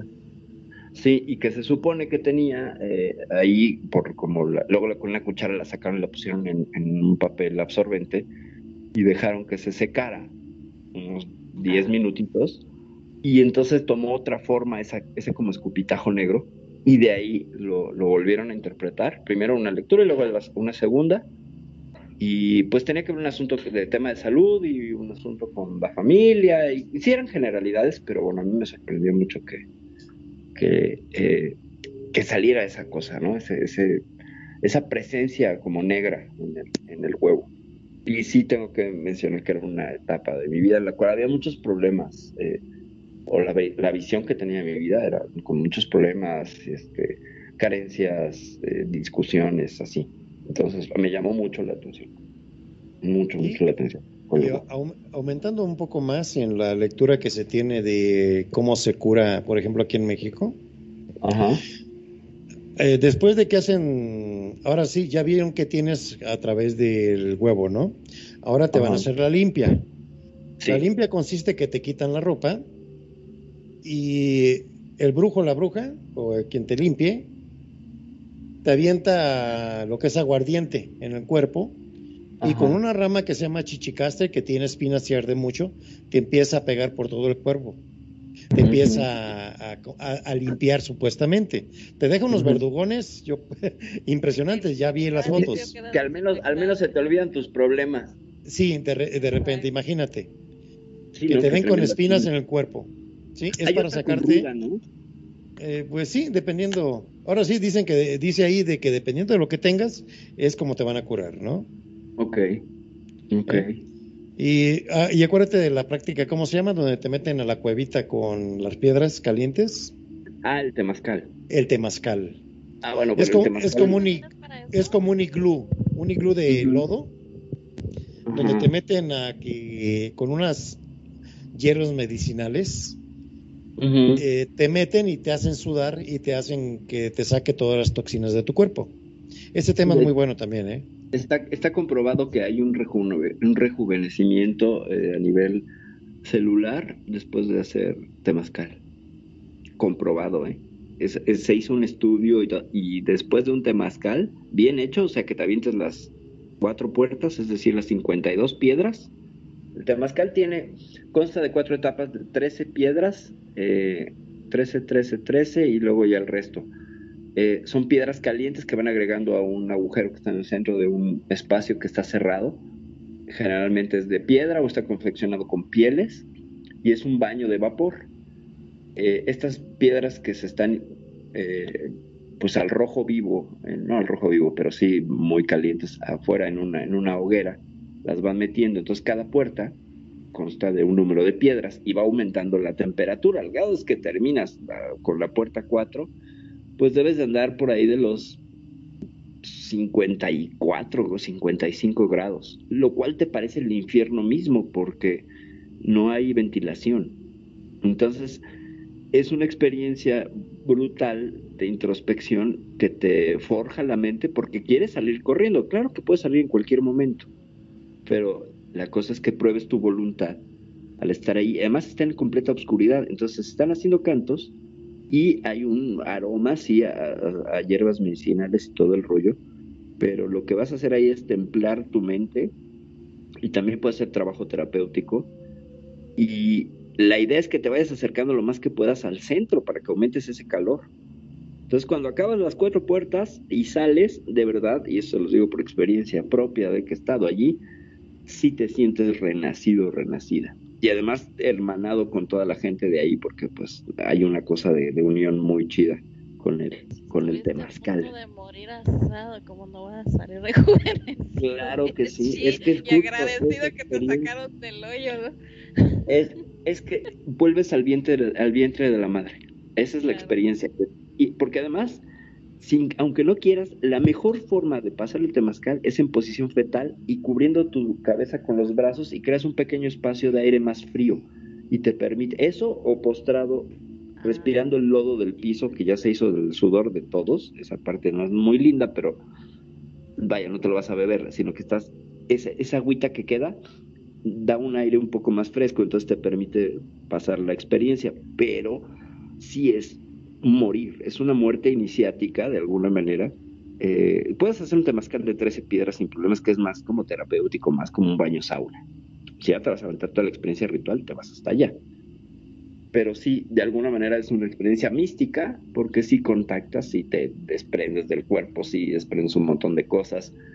Yo creo que con la experiencia del temazcal puedes mm, sanar un montón de cosas. Pero bueno, cierro el comentario ahí del temazcal. Eh, no sé si esté asociado a artes adivinatorias, pero, pero al menos de limpiatorias, sí, sí lo está. Ya hasta lo están adquiriendo los spa de lujo, ¿eh?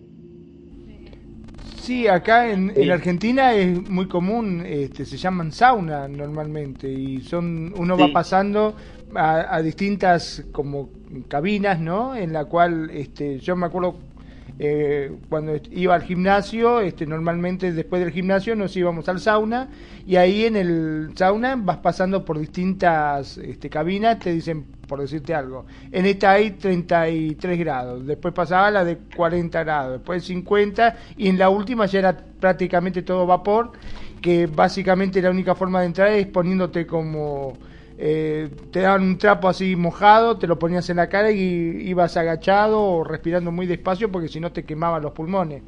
Pero hasta llegar a la última instancia, este sí, sí, era terrible eso.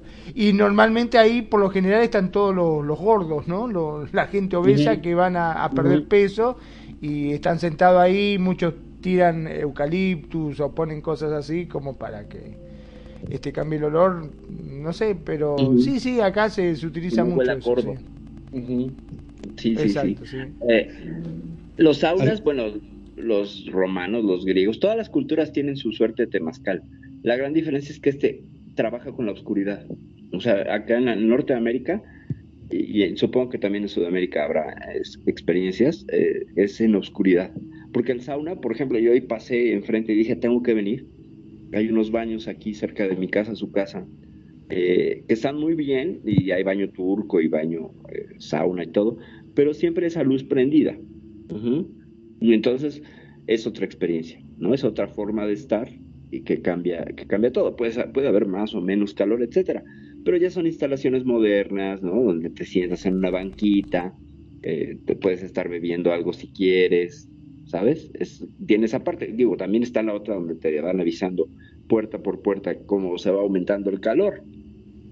Pero, pues bueno, sigue siendo una experiencia entre terapéutica, sanadora, medicinal, finalmente es medicinal, y siempre te sientes bárbaro después de un sauna. Eso es sí, sí, sí, eso está buenísimo. Los baños de vapor serían como algo like a comparación del, del, de la cuevita esa, ¿no? Porque ya ves que hay baños hay baños públicos que son este así de pues eso de te echan humito y de vapor. Acá lo que lo hace. Terriblemente de miedo es que no hay luz. Y que además son dos momentos en los ideales para hacer el temazcal a las 12 de la noche y a las 5.40 de la mañana. Mm. entonces siempre es en la oscuridad bueno, dependiendo también del horario, pero el de la madrugada es genial porque sales ya de día, entras de noche, sales de día y entonces tiene, tiene muchos simbolismos. Pero sí, finalmente hay estudios que, demuestran que hay rejuvenecimiento celular y pérdida de cuestiones de, de colesterol, eh, los telómeros a nivel ADN se extienden, etcétera. Pero bueno, es nada más ahí. Fue el, detalle de spa aquí en el Cuscus. Ok. aquí en Cuscus también hacemos spa. Y vamos, vamos ahora a meternos, ya que hicimos toda la antesala de, lo que es la adivinación. Eh, vamos ahora con las pláticas de ultratumba. Venga. Las, las paranormales. Vamos a ponernos paranormal. Magnum. Vamos a poner. no, no, yo ahora vengo, yo ahora vengo. Voy. Sí, no, vámonos por un lado. Se trata de esto. Eh, hay una creencia en todo Mesoamérica de que las personas que se dedican a la adivinación, donde hacen sus curaciones en lugares aislados, por lo, por lo regularmente, siempre están alejados de la civilización. Viven en zonas aisladas donde hacen ellos, se cubren de cierta manera de su actividad y tienden a convertirse en la noche en nahuales. Exactamente. Ah, sí, eso yo lo he escuchado. ¿Qué puedes decir de su perfil? Pues bueno, No, no sé lo que son nahuales, nunca lo había escuchado. Ahí te va. Es una persona convertida en animal. Eh, el nahual es una figura que proviene sí de las culturas prehispánicas y que va a hablar de este sacerdote chamán que tiene un trato entre comillas con The Dark Side, con el lado oscuro. Esto ya sería magia negra para el entendido occidental, eh, donde no es... hay dos acepciones con el chamán. El chamán posee a un animal porque se mete a un cuarto y dice, no me toquen, no me muevan, no nada. Voy a entrar en este. Entonces hay una especie de, viaje astral y entonces posee a un animal que esté pasando cerca y lo controla, lo domina. Entonces ve con los ojos del, por ejemplo, si pasa un perro, ve con los ojos del perro. Eh, esta es una, una de las líneas donde se convierte, no se convierte, se, traslada y posee y controla al animal para hacer una suerte de, pues veto a saber, tienen diferentes objetivos. Hay otra, que ya estaría más cercano con las brujas, donde si hay una transformación, o se dice que hay una transformación física, eh, dolorosa, por cierto, y que siempre empieza en los pies y termina en los pies. Por eso a veces hay historias y videos donde agarran a las brujas a medio transformar y las ves con patas de cabra o con patas de gallo. con, y por ahí hay un par de videos en YouTube, si quieren, búsquenlo. es correcto. Bruja atrapada y no sé qué. Eh, a medio transformar, que es el momento de mayor vulnerabilidad. Entonces, igual que el, que el, que el chamán que hace el nahualismo, eh, eh, está en este estado de indefensión. Ahora, una lectura un poquillo más antropológica, histórica, todos somos eh, desde la Toltecayatl, la Toltecayatl sería la cosmovisión de los pueblos de la, de la es decir, pues todo lo que sería Mesoamérica, eh, conjuntada en una sola visión que fue permeando desde los olmecas hasta los teotihuacanos y pasó a los mexicas. Esta Toltecayatl habla de que el nahual es una experiencia fuera del cuerpo que tú puedes tener en todo momento una suerte de doppelganger, una suerte de, desdoblamiento que te permite ampliar la conciencia. Entonces ellos tipificaban a las personas en nahuales más uno, nahuales uno, nahuales uno más, pero nunca el nahual dos. Es decir, lo que ellos decían es que éramos seres incompletos y que teníamos que buscar este ser Nahual 2, es decir, fundirnos con ese Nahual que estaba afuera, como que lo estabas persiguiendo todo el tiempo, ¿sabes? Para integrarlo. Entonces tenía que ver, es una metáfora de la ampliación de la conciencia de estar más conectado con el todo y que en realidad somos Nahual 1, pero es que es incompleto. O sea, no, no es que seamos el, el, único, sino que tenemos que buscar esta fusión con la dualidad para encontrar la completud. Cierro el comentario. Y así ampliando lo que comenta Perfil, tenemos esa identificación de que tú ves un animal en la noche y dicen ahí va el nahual, está, trabajando la bruja.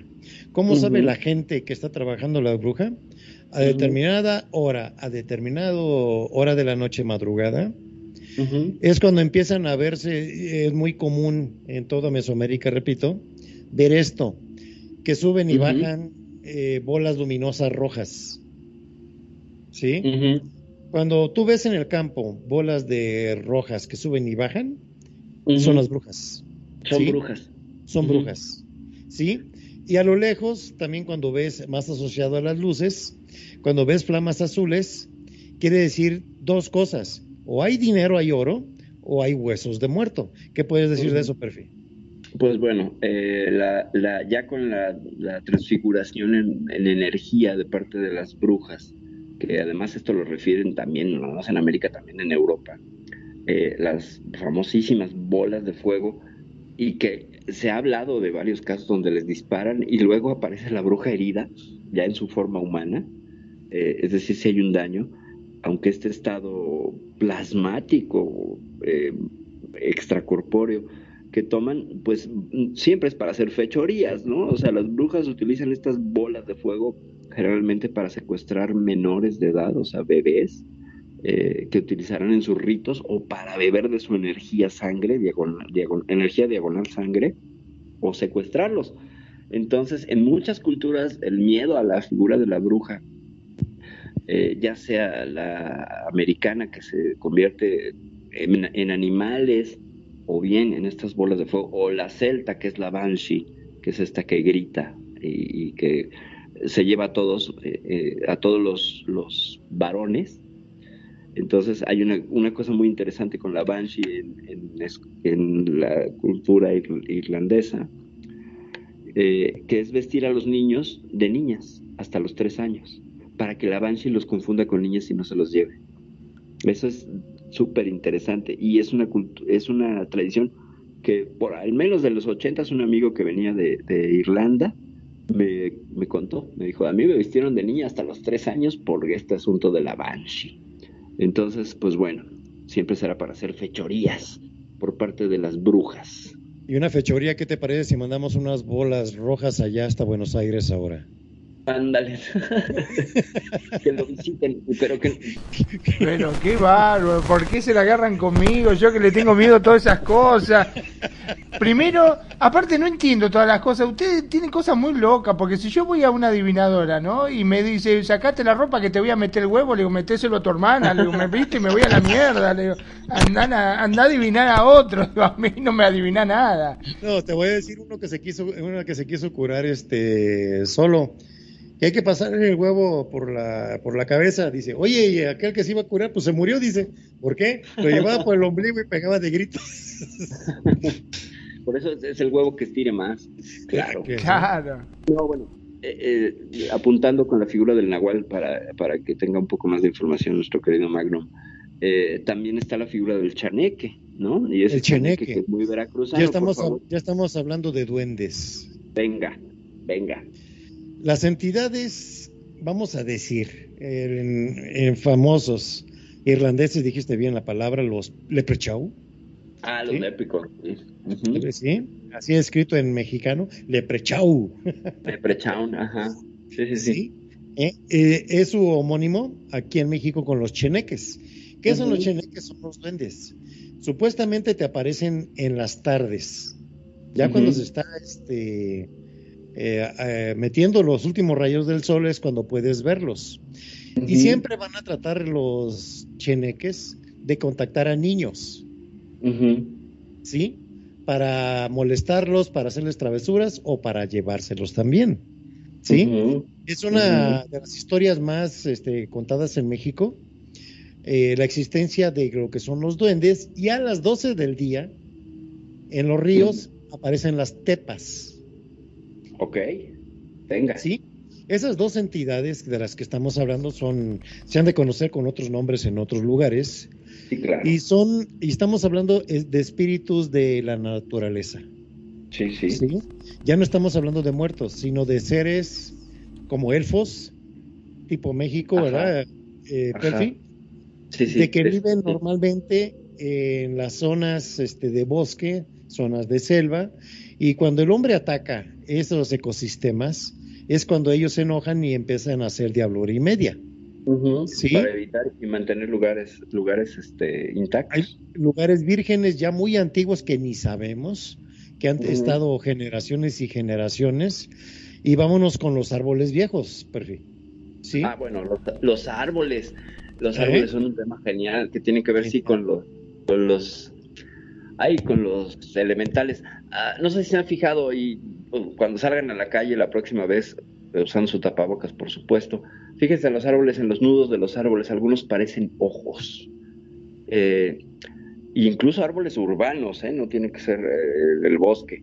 Y estos, estos nudos que se hacen con algunas eh, pues, cicatrices de, ramas que se cayeron, entonces el mismo proceso de crecimiento del árbol genera una cicatriz que va cambiando con el tiempo y algunas parecen ojos. Hay unos árboles por acá, de hecho, eh, hasta les podría mandar las fotos si me aguantan en un ratito, está lleno de ojos.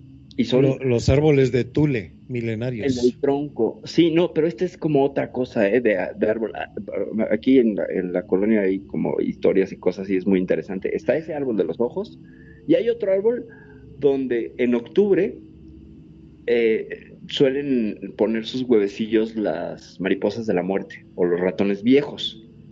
Eh, este, este, esta entidad que se supone que es un mensajero de los muertos, que si te apareces de mala suerte, bla, bla, bla, y que es un animal, bueno, es una, es una presencia que no es grata en tu casa. Ah, pues yo les puedo decir que una temporada pues era una presencia bastante grata en mi casa y que me tocó pasar por ese árbol. curiosamente traía una mochila y enfrente de ese árbol se le ocurre a la, cinta de la, de la mochila zafarse y cae y me tengo que detener a dos, tres metros de ese árbol. Y que tenía yo como 11, 12 años. Venía de la, de la escuela. Me quedaba de camino a la escuela, están muy cerca. Y era, pues, ¿qué te gustan? Las doce y media del día. Y cuando me levanto, todo enojado, ¿no? Porque pues, traía cosas que se podían haber roto, el juego de geometría, bla, bla, bla. Y estoy levantando mi mochila, eh, veo el árbol y del árbol salen no sé, 10, 15 de estos bichos y me empiezan, como que se me vienen encima. Entonces eso sí me causó un trauma infantil, pero lo curioso es que vinieron, revolotearon, dieron dos, tres vueltas y se regresaron todos a la... Eh, fue un suceso que después ya lo interpreté con otra lectura, pero cuando lo narré en casa, eh, fue así de, a ver, ¿cómo? ¿Se te, te revolotearon? Sí mi madre, que tenía pues ciertas cosas que leía y que andaba haciéndole la evidencia. Me dice, pues son tus animales totem protectores. Nunca se te ocurre matar a ninguno. Este, no, no lo hagas.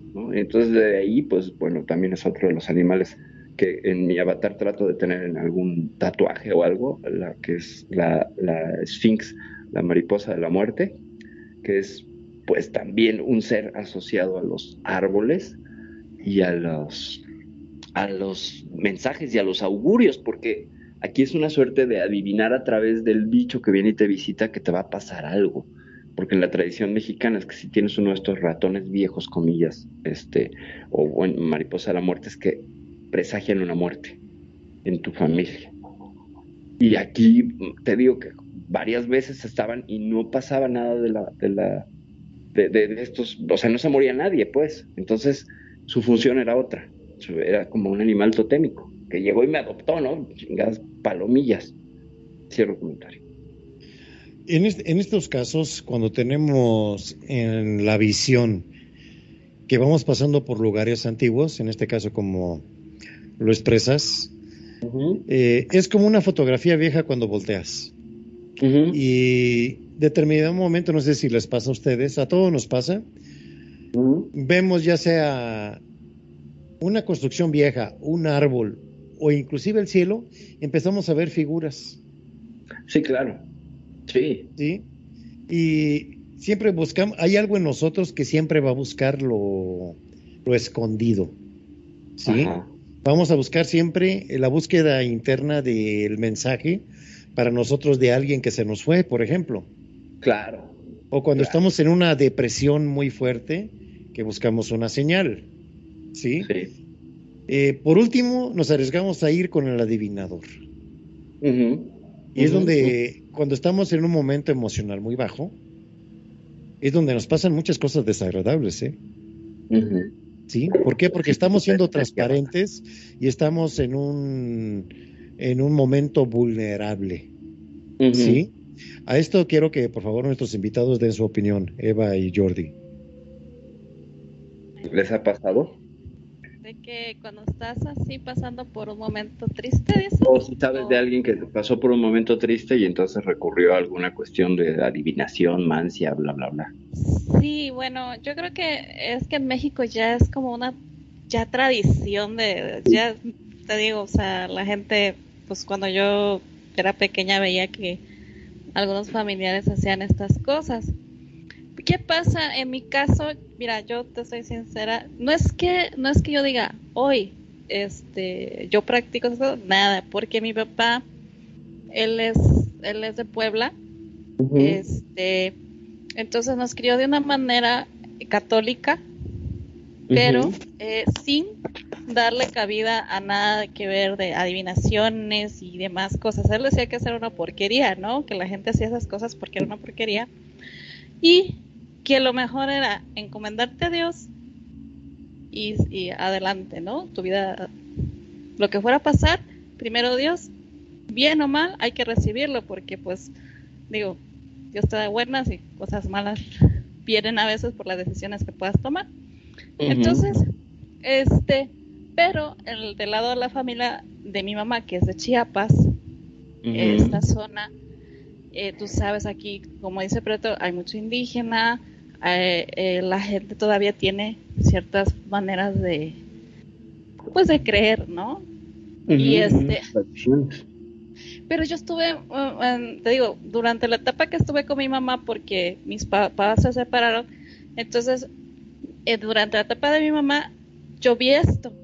Estoy hablando hasta los siete años, con los tíos, con las tías, y que se contaban cosas, y, que hacían cosas de ese tipo cuando se divorciaban, los dejaba el marido, o que el marido los estaba engañando. Bueno negocio de ese tipo. A mí me causó impresión, este, por ejemplo, cuando una de ellas tenía un esposo que era millonario, el hombre era dueño de todo el, de toda la parte aquí de, de lo que era el licor. Este, el señor llegaba con mi tío a que le adivinara cosas. O sea, el hombre tenía mucho dinero, pero él necesitaba eso, que le adivinaran las cosas. Caso al contrario, te digo, ya viviendo con mi papá, no, él no, que para nada, nunca. No, nunca hubo ese comentario. Entonces, yo nunca vi nada. Realmente yo nunca vi nada del- de los temas de este tipo, pues con las amigas nada más, cuando te digo, ay, mira tu horóscopo y que sabes. Pero este, pero sí, sus familiares de algunas amigas, mamás y eso, sí a veces consultaban que decía mi mamá lee las cartas, o una amiguita que decía, yo fui con la, con una bruja, y ella me dijo que yo tenía un aura y la la la, y cosas así que me comentaban. Este, y, eh, pero es cierto que cuando tú estás pasando por una situación, buscas una respuesta. Quizá, gracias a Dios, yo digo así, en su sabiduría mi papá me enseñó que la respuesta la debo buscar en otro lado y no allí, porque esto, como dices, ya es, ya es ca- casi como un vicio para la persona, una sacadera de dinero. No sé, te digo, es una cosa que a veces este, la persona ya se va adentrando en este mundo y cada vez va creciendo más, más, más el, el temita este. Cuando estaban hablando de, de la persona esta que se convertía en animalito, yo recuerdo que una vez una señora nos contó a nosotros que ella antes, ¿verdad? Se dedicaba a eso y ella sí se convertía en la noche. O sea, ella sí se, se hacía estas cosas y un día, un día muchachos de la colonia la vieron en la noche, pero se convertía en una man- manta, manta, no sé cómo se, manta es como un puerco aquí, pero es un puerco como el tapir, ¿no? Ajá, ok. Ajá, pero grande, pero grande, una cosa negra grande, que tú vienes al zoológico y ves el animal ese. Sí, sí, sí. Entonces, entonces los chicos la vieron y como ya sabían que era ella, le dieron unos palazos a la señora con escoba y todo. Y es que al Wow. otro día no se podía levantar la Pero le, le pegaron mientras ella estaba convertida en puerco. Como puerco. La amarraron como o sea, puerco, sí, exacto. la, ah, la botonaron y le dieron sabroso, ¿no? Y ella lo cuenta y dice, yo cuando antes me dedicaba a aquello, pero eso lo dejé, dice, lo dejé porque, Imagínate, después de la paliza. no, no, no, después de la Antes paliza, no le hicieron carnitas. Antes no le hicieron carnitas, ¿no? sí, sí, sí, O jamón. Este, exacto. Entonces, este, cosas así que sí me han contado, ¿verdad? Experiencias de la gente que ha vivido eso. Eh, eh, pero te digo, yo en lo personal, mm, no, ni, ni en casa, ni nada, porque sigo ese, ese- esa enseñanza de mi papá, que, de que es mejor que Dios esté, ¿no? Ahí y, y tú le preguntes a él, ¿y qué me ha pasado a mí? Lo de los sueños. Eso sí te lo puedo decir. Yo no he visto nada, no veo muertos, no veo nada. Lo que sí me ha pasado es que este cuando estoy pasando un momento difícil, a veces este yo le digo, pues padre, ayúdame porque yo no puedo hacer nada. No control de esto. Tú puedes ayudarme. me conoció. no, no. Viene Jordi, viene Jordi. Y entonces este y entonces ya un sueño. Y a veces sin querer, sin que yo quiera, sin que yo esté pasando nada, este un sueño. Por ejemplo, cuando se murió mi, mi primo, yo soñé todo, fue un sueño muy largo que tuve una semana antes. Pero parece ser que el sueño me indicaba que yo fuera a casa de él, ¿sabes? Yo estaba vestida de rojo, completamente de rojo, y me subía a un árbol y yo me enredaba en el árbol y todos estaban alrededor de la, de la casa de él y yo tenía años, porque te digo, desde los ocho, los ocho, ocho años yo dejé la casa de mi mamá y me fui con mi papá. Entonces, después de eso mi papá no, no permitió que viéramos a la familia de ella. ¿Y qué pasa? Que yo ya no recordaba esa casa. Y, y en el sueño vi, pues claro, el cerebro tiene mucha, ¿no? Todo, todo lo recordaba.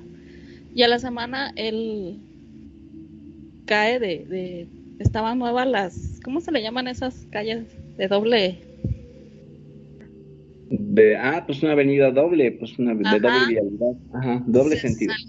Salió, salió, salió, disparado, cayó de, así de, el carro cae, ¿no? Y, y irreconocible, pobrecito.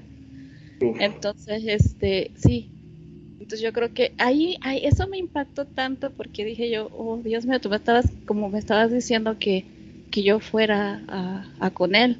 Yo tenía como 20 años, o sea. Entonces yo no sabía eh, sobre eso. Es allí cuando yo digo, de ahora en adelante, yo voy a poner más atención cuando tenga, porque no son iguales todos los sueños, o sea, los sueños normales son simples sueños, pero cuando es un sueño que, que es hacia el futuro, es que hasta el aire lo sientes frío y que te pega en la cara, y eso solo lo he sentido cuando me he desmayado, porque no sé, a algunos de ustedes les ha pasado que, por ejemplo, de chiquitos, yo, por ejemplo, era muy traviesa, y una vez me, me, me caí corriendo, me pegué en el estómago, y entonces me desmayé entonces sientes un frío, como que estás dentro de, un viento frío. Así es el sueño, sientes todo. Entonces por eso aprendí a diferenciar entre los sueños normales y, un sueño que era pre, previsor o, que me estaba indicando algo. Eso es lo, único, es lo único que me ha pasado, pero no es algo de que, de que este, como te dijera yo, no sé, algo muy grande como, como este tipo de cosas. No es algo que yo quiera tampoco. No es algo que tú quieras, pero, pero querido público de Radio Consentido, este, pueden consultar al 1800 Eva Tele tu futuro. No, cállate. cállate. Como la gente que ve muertos, ¿no? Y que puede decir también, o sea, no es algo que ellos quieran, es algo que dicen que es, son personas que tienen la mente muy abierta y, entonces se les manifiesta todo esto. Eh, eh, es una sensibilidad, ¿no? Aparte, es, una, es como mm, tener más sentidos para percibir otros planos dimensionales. Lo, hablamos en el primer programa. Entonces, quien puede ver muertos, por ejemplo, como lo dije en algún momento, ser un ser de la cuarta dimensión está más allá del tiempo. Eh, no solo ve tres planos, sino que puede ver el tiempo y moverse a través de él, lo cual una entidad fantasmal, eh, extranormal, paranormal, podría hacerlo sin ningún problema. Por eso atraviesa paredes, ¿sabes? Y la manifestación es como estas dos realidades de dos universos que de pronto se traslapan, ya metiéndonos en temas de universos paralelos y esas cosas, pero eh, de que tenemos todos en algún momento un coqueteo, una manifestación, un roce o algo con el asunto paranormal, es muy frecuente, mucho, muy frecuente. O sea, la gente cuenta un montón de historias eh, desde, desde su experiencia personal que que es sorprendente. Entonces no creo que la gente esté inventándose historias o contando No, por no, no, ¿no? O sea, sí, sí no, es mi algo hermana de hecho veía cosas, mi hermana Sí. sí veía cosas y estábamos chiquitas y yo le decía, pero yo no veo nada y ella veía unos ojos verdes y me decía, mira, ahí están, yo no veo nada. Entonces este, mi mamá no le creía. Y, pero me decía a mí y yo decía, pues no veo nada. Yo iba en la oscuridad, este, no, no me pasa nada. Lo que sí me, eh, quizá tal vez es esto de escalofrío que a veces pasa en algún momento, pero muy raro, o sea, muy raro. Que eso, bueno, puede ser el frío. Yo lo interpreto así, ¿no? Porque nunca he visto nada. Pero bueno, a ella le pasaba eso. Amigos, y pues empezamos a despedirnos. Le damos mucho Claro. las gracias a Eva, a Rodi por habernos acompañado esta noche en este muy buen tema de adivinación y los dejamos para que se despidan. Venga. Jordi, por favor. Este, encantado de haber compartido esta noche con ustedes. Este, siempre es un placer estar aquí con tantos buenos amigos, ¿no? Este, a través de- del stream de acá de Radio Consentido. El tema muy interesante. Este, me hubiese gustado aportar más al tema. Este, no estoy muy relacionado con muchas de las cosas que, pues, que se hablaron acá, pero siempre se aprende, se aprende bastante, ¿no? En cada programa aquí.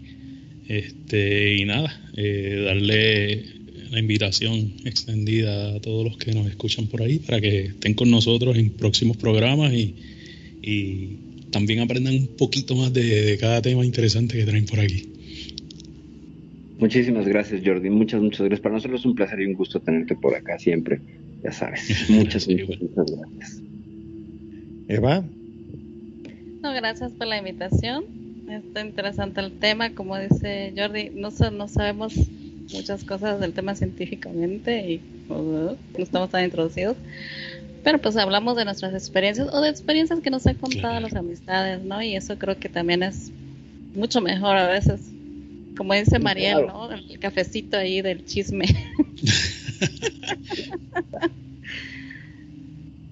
Bueno, muchas gracias y, y gracias a, a Mag, Nani, Preto y, y Perfi por invitarnos. Sí, Buenas muchas noches. gracias por sus aportes a ambos. Muchas, muchas gracias. Siempre un placer y un gusto. Gracias. mi estimado Magnum, Bueno, acá estoy volviendo después de, de esta charla, de las cosas que se han contado. Yo lamentablemente tengo que decir que no sé, nunca recuerdo los sueños. Es más, este, más de una vez hablando con mi querida esposa, he hablado y le he comentado que desde chiquito, vos sabés que yo no recuerdo nunca los sueños, jamás he recordado un sueño. En un momento llegué hasta pensar de que no sueño. Digo, capaz que a lo mejor no sueño, qué sé yo, no tengo ni idea, porque cuando me levanto no... Si vos me preguntás, ¿soñaste algo? No, no sé, muchos me decían, ¿soñás en color, en blanco y negro? Digo, yo no sueño, digo, qué sé yo, ni en color, ni en blanco y negro, ni de ninguna forma, no, no sé qué es lo que pasa en mí que no, o no lo recuerdo, yo supongo que debo soñar pero la verdad que no lo recuerdo. Lo que sí les puedo decir, ya que estamos así en confianza, para que vayan sabiendo, Leprechuk es Jim Carrey. Yo lo vi en la película. Ok. Leprechaun es Jim Carrey.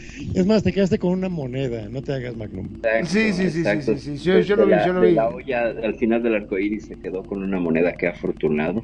Sí, sí, sí, yo lo vi, yo lo vi, yo lo vi. Estaba ahí, era Jim Carrey, estaba disfrazado, pero era él. No me jodan, yo lo vi. Hasta me leí los créditos y todo. Estaba ahí. Muchas gracias, Nani. Adelante, Nani. Bueno, yo le voy a decir a Ruth que dice que gracias por, por su momento, su espacio de la pregunta que hizo.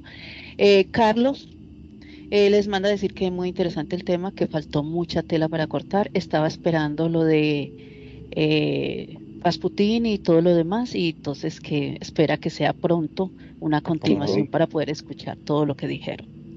Eh, el señor Luis 48 manda a decir que muy interesante que quien de ustedes eh, lee las cartas porque le gusta eso.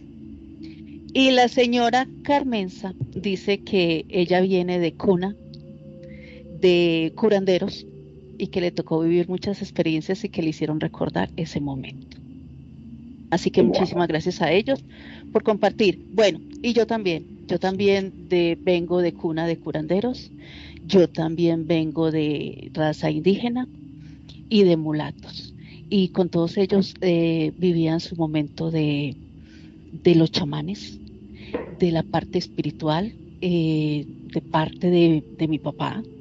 He tenía un tío que se convertía en animal y él decía los espero en la colina tal y él iba y llegaba mucho más antes y estaba durmiendo. Lo veían convertirse y estaba durmiendo.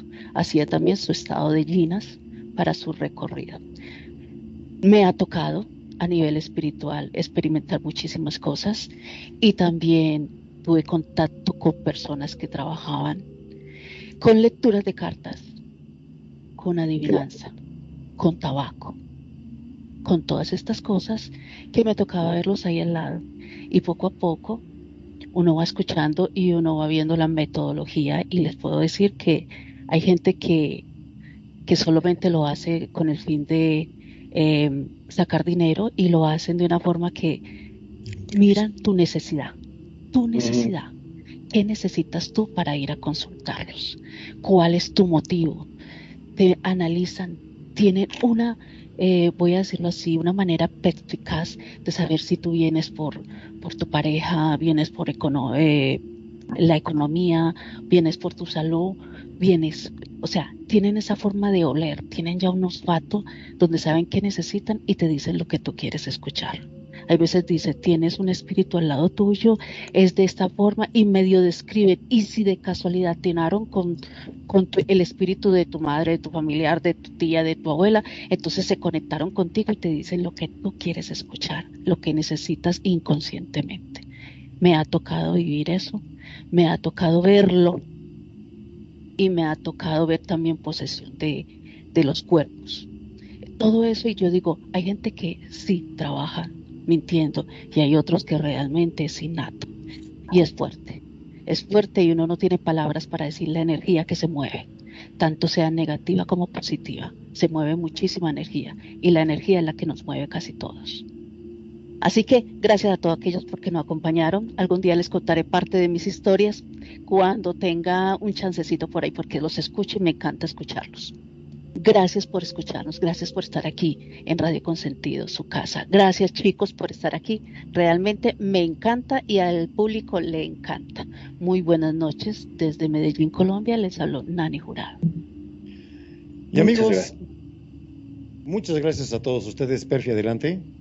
Eh, pues agradecer a Magnum, a Nani, Nani, qué impresión. Este, me quedé con la duda de cómo se le dice a que se convierte en animal por allá por por, este, por Colombia, debe de tener su nombre, así como acá es en Nahuala, ya debe tener su nombre.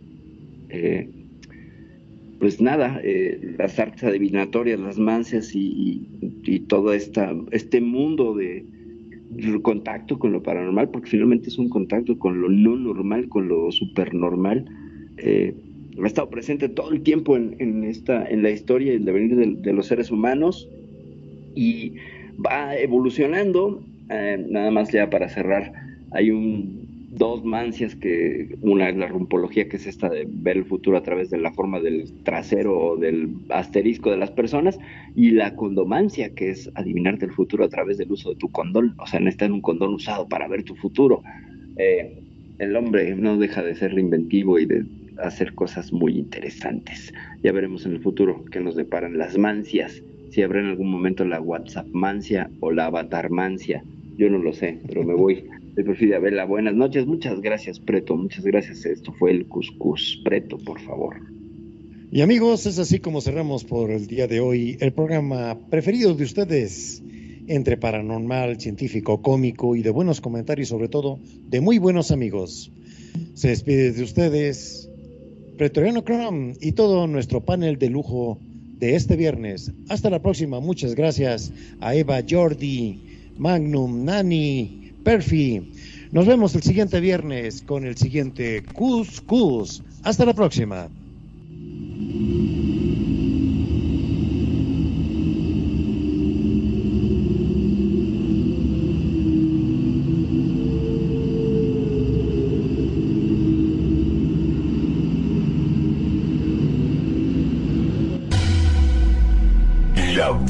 música. Solo la puedes escuchar por aquí. Radio Consentido, consintiendo tus oídos. Tu mejor opción en radio por Second Life.